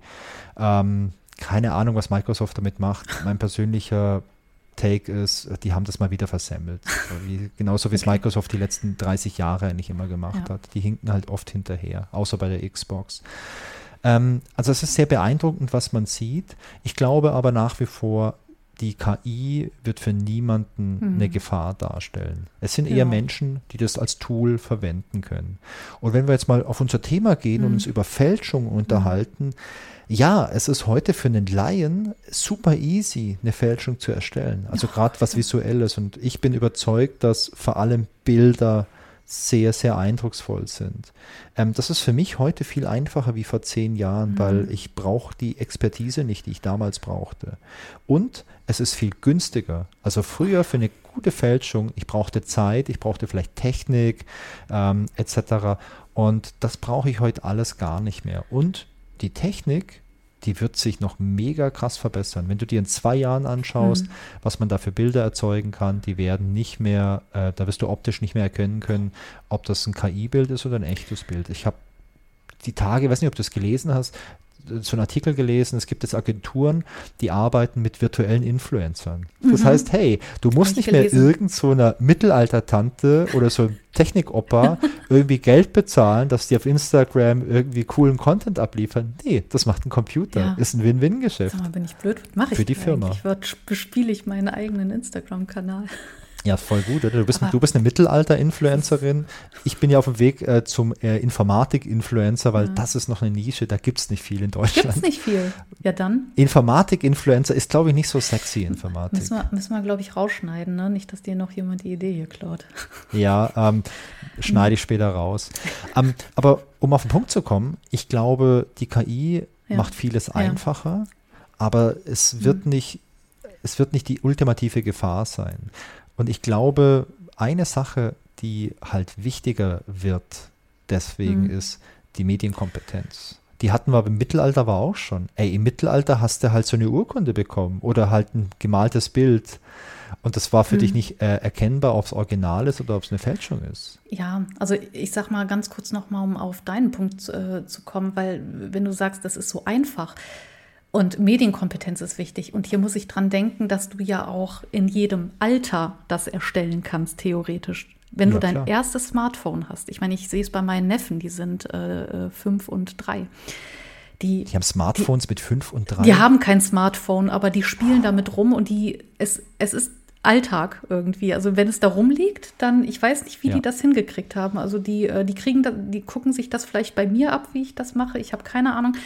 Aber wenn du jetzt äh, im Teenie-Alter bist, ähm, also ich, ich habe keine Ahnung, äh, ich, das ist nicht mein Umfeld, äh, Menschen in dem Alter, aber äh, da ist man ja jetzt halt noch nicht erwachsen und hat vielleicht dann ja. noch nicht die Reife und wenn du dann in der Lage bist, sowas zu verbreiten, also das finde ich auch schon hart. Ja, ist das. Aber ich glaube, wir müssen einfach wieder lernen, wie wir mit so Sachen ja, umgehen. Wahrscheinlich. Und früher habe ich halt, wenn ich jemand diffamieren wollte als Schüler, da habe ich ja kein KI-Programm gehabt, ja. sondern habe halt irgendwie was Blödes auf, über den geschrieben und habe das als Briefchen in der Schule rumgehen lassen. Also theoretisch habe ich natürlich nicht echt gemacht. Äh, und das war aber auch schon ziemlich hart, wenn ich drin geschrieben habe. Äh, der Peter ist verknallt in die Susi und man das irgendwie in der Schule aufgehängt ja. hat irgendwo, dass in der großen Pause das alles sehen. Das war damals genauso mhm. hart wie jetzt ein gefaktes Bild, wo ich drauf sehe, dass der Peter und die Susi sich, dass die rumknutschen ja. oder so und hängt sowas auf.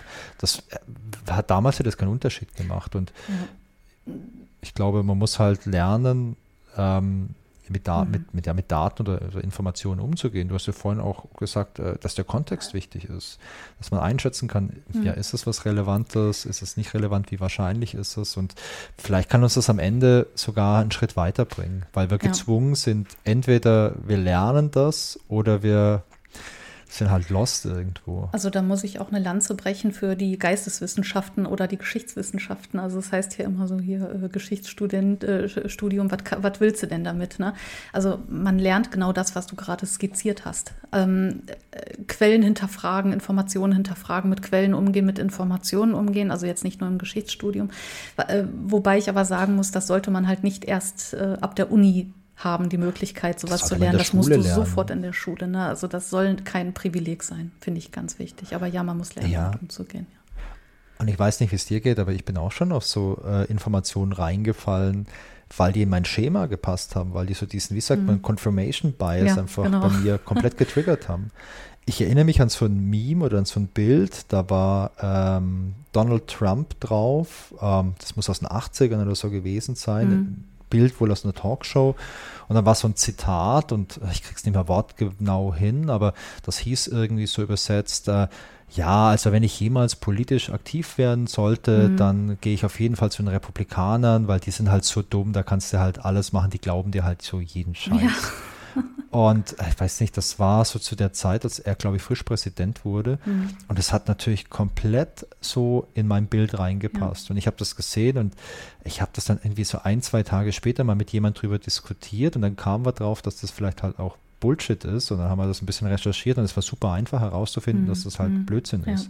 Aber es hat sofort gepasst ja, bei mir. Ja, finden wir denn einen Blick in die Zukunft, wenn wir jetzt ähm, in dem Bereich sind. Also wir haben jetzt darüber gesprochen, ne, was, äh, was in der Vergangenheit passiert ist, was es für schöne Beispiele gibt. Ja. Was, äh, ja, wir haben aktuelle Beispiele. Ja, gibt es einen Ausblick? Ja, ich finde schon, dass es einen Ausblick gibt. Und zwar äh, einen sehr, sehr positiven. Denn Medien sind was total Gutes mhm. und ich bin super froh, in einem Land zu leben, wo es so eine große Vielfalt an Medien gibt. Und wir haben hier in Deutschland oder auch in Europa, ähm, wir haben Medien, mhm. die nicht sehr gut sind, mhm. wo zum Beispiel eine schlechte Qualitätsprüfung ist. Ja, ähm, wir haben auch viele Medien, die vielleicht eher so ein bisschen hobbymäßig betrieben werden oder die sehr stark gefärbt sind mit einer politischen Meinung. Aber wir haben eine riesengroße Vielfalt. Das mhm. finde ich erstmal toll. Ja. Und das sehe ich halt in anderen Ländern zum Beispiel nicht. Ja. Also wenn du China nimmst oder so, wo es eine sehr starke staatliche Kontrolle gibt. Ich kenne äh, ich kenn einen Chinesen, der, der ist schon lange hier in Deutschland und äh, mit dem habe ich auch mal über sowas gequatscht. Mhm. Und der sagt halt auch, boah, das ist halt total krass. Er hat da Familie drüben in China.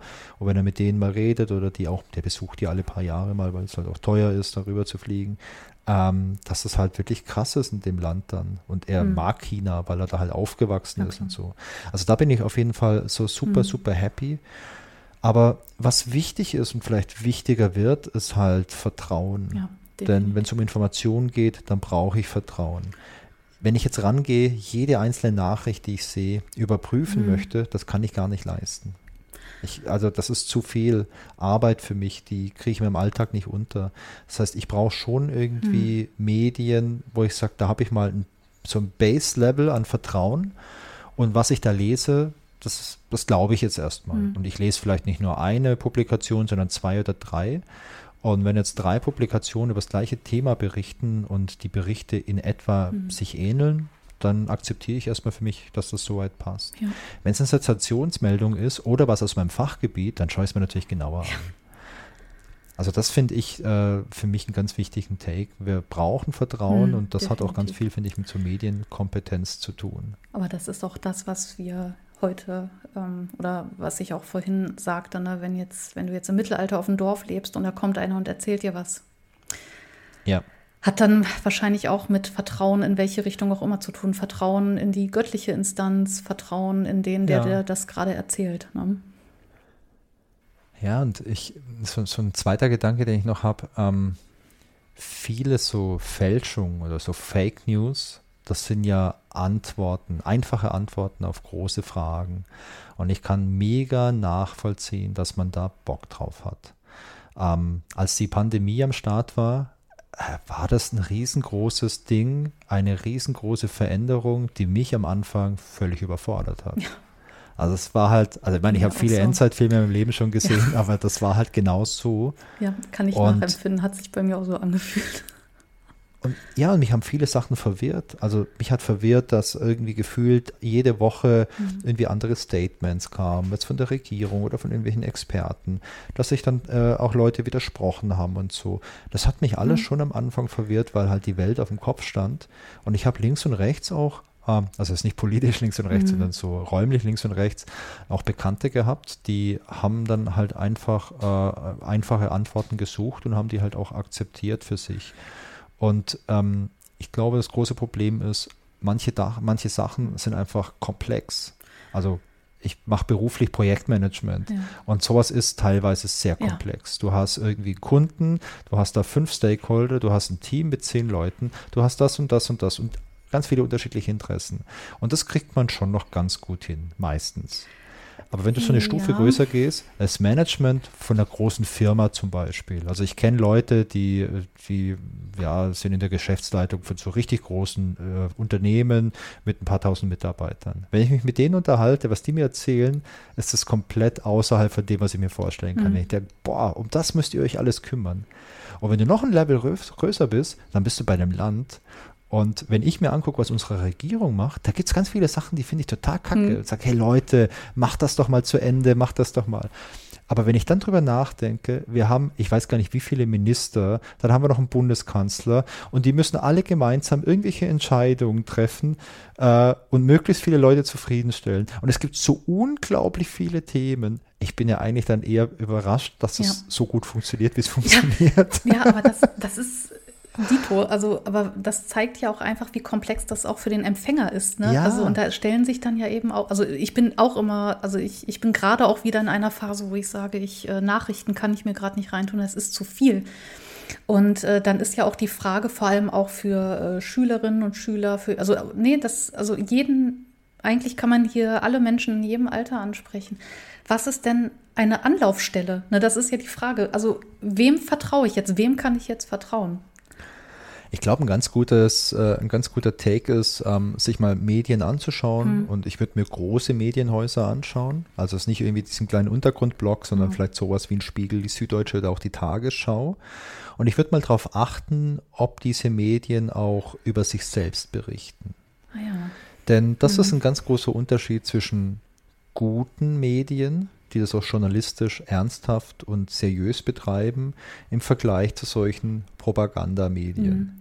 Denn bei, äh, bei Russia Today wirst du keine Meldung finden, so, hey, wir haben hier intern einen Artikel gehabt, der war nicht korrekt, da Nee, hat irgendwie der. Redakteur Ja. irgendwie missgebaut, sorry, tut uns leid, wirst du nicht finden. So Aber bei der Tagesschau findest du das. Ja. Ähm, da ist auch, ähm, genau, das ist ja auch so eine Form von Selbstreflexion und äh, Ja. einfach mal so sagen, so Leute, und das, das zeugt ja auch von Vertrauen, so, oh, die, wenn die einen Fehler entdecken, dann sagen die mir das auch, ne, oder wie auch Absolut. immer. Und das ist natürlich absolut, und da, da sind wir wieder beim Thema Vertrauen. Also ich vertraue den Leuten mehr, die in der Lage sind, etwas zu revidieren oder wie auch immer, weil das, ähm, und äh, da, da fällt mir auch ein, dass das äh, packen wir auch in die Show Notes. Es äh, gibt so einen Online-Test. Den habe ich mal, Ja. da, das ist jetzt auch ein paar Jahre her, ich glaube so zwei, drei Jahre, dass ich den mal gemacht habe. Und da kann man die eigene Medienkompetenz testen. Und jetzt denkt man sich erstmal so, ja, ich erkenne doch äh, News, Fake News, wenn ich die sehe und Na so weiter. klar. Und äh, ich weiß nicht, ich hatte dir den Test ja vorher geschickt. Hast du den zufällig gemacht? Bist du dazu gekommen? Ich habe den nicht gemacht. Ja, aber also falls du den noch machen solltest, bin ich gespannt, was du erzählst, weil also das, das ist ganz gut, um sich da selber vielleicht noch, also es ist wie gesagt ein bisschen her, da ich den gemacht habe, aber es war ganz nett. Also und da bin ich an ein, zwei Stellen auch äh, ein bisschen Ja. an die Grenzen gekommen. Da musste ich auch schon mal genauer hinschauen. Ja. Ja, was ich sonst empfehlen kann, ist, ich finde äh, Mimikama, Ja. finde ich, ist eine coole Seite. Die schauen sich äh, ganz viele aktuelle Sachen an. Und äh, ähm, wenn ihr euch bei Mimikama was anschaut, ist es nicht so, dass ihr denen glauben müsst. Hm. Das ist auch was Spannendes. Die fassen euch schon zusammen, warum was wahr sein wird oder nicht, Mhm. aber die listen euch auf, warum sie das sagen. Und das finde ich super spannend. Es ist nicht nur so, dass sie sagen, nein, das ist Blödsinn, das ist Fake News oder ja, das ist richtig, sondern sie sagen, hey, schau mal her, wir haben recherchiert, das Bild, das hier verwendet wird, das stammt ursprünglich aus einer ganz anderen, äh, aus einem ganz anderen Zusammenhang. Hier haben wir euch das Originalbild verlinkt, schaut es euch mal an, das ist vielleicht beschnitten oder neu eingefärbt, wie in dem initialen Beispiel. Und äh, wir schlussfolgern einfach, aus diesen Gründen kann das nicht wahr sein. Und sowas finde ich super. Das ist ja eigentlich ja wie Wissenschaftskommunikation. Dir wird nicht nur das Ergebnis hingeklatscht, da wird auch darüber gesprochen, wie man da hinkommt, warum die Dinge so sind. Und das ist ja das, worum es geht. Ne? Es bringt mir ja nichts, eine Information zu bekommen. Ich will ja auch verstehen, warum. Und dann kannst du ja auch das schulen, das in größere Kontexte zu setzen und selber dann auch damit umzugehen. Das ist ja, das ist ja ein, ein Lernprozess. Ne? Und wenn man einem das Handwerk an die Hand gibt, dann ja. und das muss sein. Also ohne dieses Handwerk kannst du das nicht machen. Es ist ja kein Auswendiglernen. Ne? Also das ist ja, das ist ja etwas, was man schulen muss. Und das ist am Ende doch auch eine total schöne Fähigkeit, oder? Also mir ist es wichtig, so total selbstbestimmt zu sein. Ich möchte schon wissen, wie Dinge funktionieren. Ich möchte mir nicht von jemand vorsagen lassen, was ich zu tun habe. Und vor allem habe ich null Bock, dass mich irgendjemand anlügt. Denn wenn mich jemand anlügt und ich Entscheidungen auf Basis von irgendwelchen Lügen und Fake News hinlügen, wenn ich auf Basis von diesen Lügen Entscheidungen treffe, dann treffe ich die ja nicht frei in meinem Geist. Und die Fähigkeit zu unterscheiden, ob eine Information korrekt ist oder zu 90 Prozent korrekt ist, weil du immer ein bisschen eine Färbung vielleicht noch drin hast, oder ob sich das irgend so ein Freak komplett aus der Nase gezogen hat. Ich finde, das ist eine total gute Fähigkeit einfach, weil ähm, wenn ich das kann, dann stehe ich ja über diesen Leuten, die Blödsinn erzählen. Dann kann ich Richtig. die ja entlarven. Dann kann ich die ja auch mit ruhigem Gewissen auslachen. Richtig, ja, das ist genau dieses Entlarven ist eben auch wichtig. Ich meine, das heißt jetzt nicht, dass man sich öffentlich hinstellt, aber dass man das für sich einfach entlarven kann. Ich meine, im Idealfall meldet man das, wo auch immer das geht oder wie auch immer das geht. Ne? Nur, ähm, Ja. dass man da einfach, also ich, ich merke das auch, wenn ich meine Podcast-Folgen recherchiere und das ist viel Recherchearbeit, wenn ich so eine Folge mache, ähm, Ja. weil das viele wissenschaftliche Texte sind. Aber wenn ich jetzt mal die wissenschaftlichen Texte weglasse und wirklich nur bei Wikipedia, Google gucke, und das macht man, um einen groben Überblick zu bekommen über Themen, Das mache ich nicht anders. Ne, das macht jeder. Aber ich bin über so viele widersprüchliche Aussagen getroffen und oft steht da, und das ist auch ganz gefährlich, die Forschung geht davon aus, dass oder in der Forschung heißt es, und dann prüfe ich das gegen. Und dann stimmt es einfach nicht. Ne? also ähm, deswegen bin ich froh, ähm, da die Fähigkeit auch irgendwie zu haben, zu sagen, nee, ich weiß, dass das hier jetzt gerade nicht stimmen muss. Und ich rede nicht von Sachen, die ich eh schon weiß. Das sind Sachen, die ich mir auch neu erschließe. Ne? Ja. Und dieses Hinterfragen ist ganz, ganz wichtig. Ja, das finde ich auch. Ich meine, du musst dadurch jetzt nicht zu einem Menschen werden, der gar nichts mehr glaubt. Ich glaube, das ist dann auch ein bisschen anstrengend im Alltag. Aber ja. sich dieses Vertrauen irgendwo zu, äh, zu erarbeiten mhm. oder dieses Vertrauen zu finden, genau. dass du sagst, ich habe hier ein paar Medien, die sind für mich okay, denen glaube ich einfach. Mhm. Und ich schaue mir partiell vielleicht mal Sachen an, die mich sehr interessieren oder wenn es für mich sehr kontrovers ist, schaue ich es mir mal an.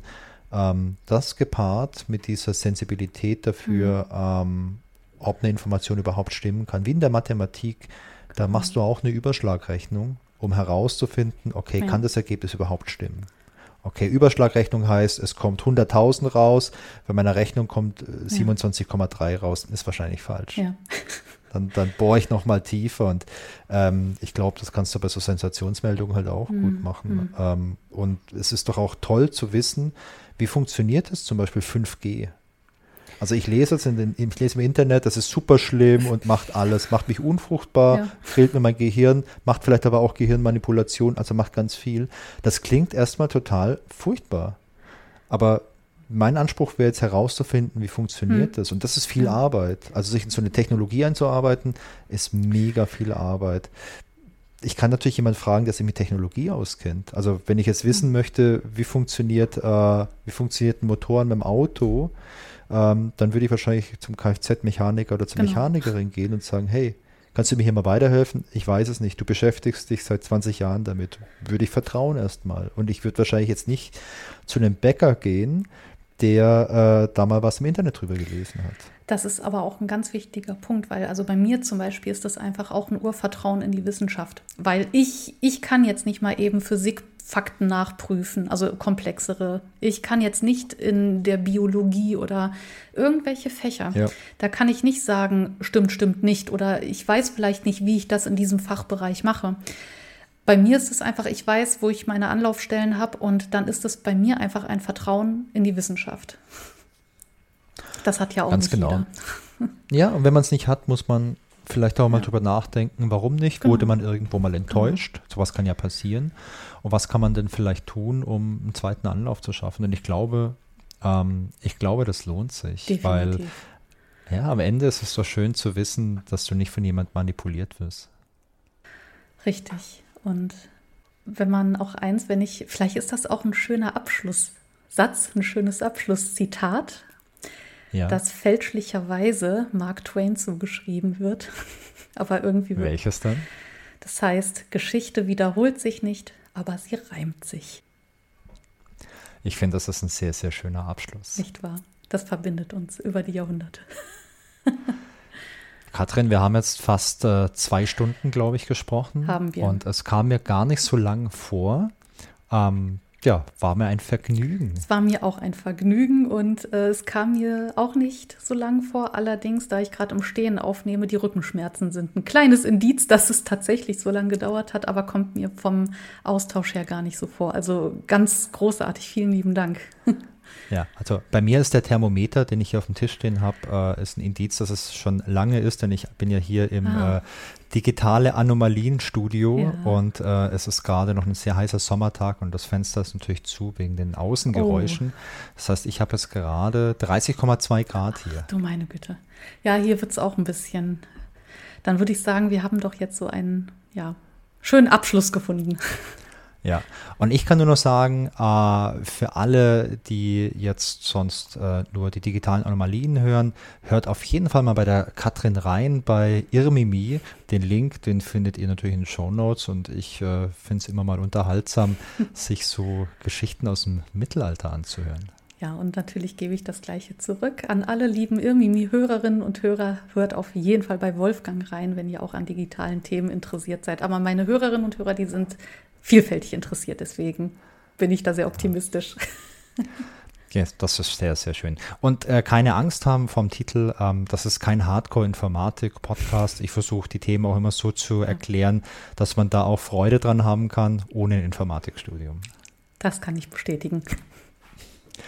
Katrin, vielen Dank und ich wünsche dir noch einen schönen Abend. Den wünsche ich dir auch. Dann mach's gut. Herzlichen Glückwunsch. Wenn du es bis hierhin geschafft hast, bist du ein Level aufgestiegen. Super, in der Irmimi-Welt. Nein, ich hoffe, euch hat dieses lange Gespräch wirklich Spaß gemacht und ja, falls ihr bis hierhin durchgehalten habt, auf jeden Fall auch vielen Dank. Aber ich denke, es ist wirklich ein ganz tolles Gespräch geworden, das man sich auch gerne bis zum Ende anhört. Auf jeden Fall freue ich mich auch über Feedback. Mhm zu der Folge oder zu dieser Art von Folgen. Also da höre ich tatsächlich so unterschiedliche Meinungen ähm, zu diesen Tischreden. Also viele sagen, ja, so eine reguläre Folge ist dann doch ein bisschen besser. Andere freuen sich auch neue Podcasts kennenzulernen. Aber wir probieren uns hier aus. Ne? Wir machen einfach mal, wir gucken und also mir, ich muss sagen, mir macht das auch Spaß, einfach auch mal in den Austausch zu gehen. Denn es wartet eine weitere Kooperationsfolge und zwar mit äh, Daniel und Philipp von Heldendum. Da hatten wir auch letztens was Wunderschönes aufgenommen und es werden auch nicht die letzten Kooperationsfolgen. Also ähm, ich möchte diesen Podcast eben auch dafür nutzen, geile Menschen kennenzulernen, coole Menschen kennenzulernen, mit denen zu quatschen und hoffe dann natürlich, dass ich dann äh, auch viele Menschen äh, damit einen Gefallen tue. Aber ich gehe da stark von aus. So. Und bevor es ja, jetzt unnötig länger wird, ich würde sagen, macht euch einen schönen Tag, lasst es euch gut gehen und nochmal vielen Dank fürs Hören und natürlich im Sinne der Geschichte immer schön zurückschauen.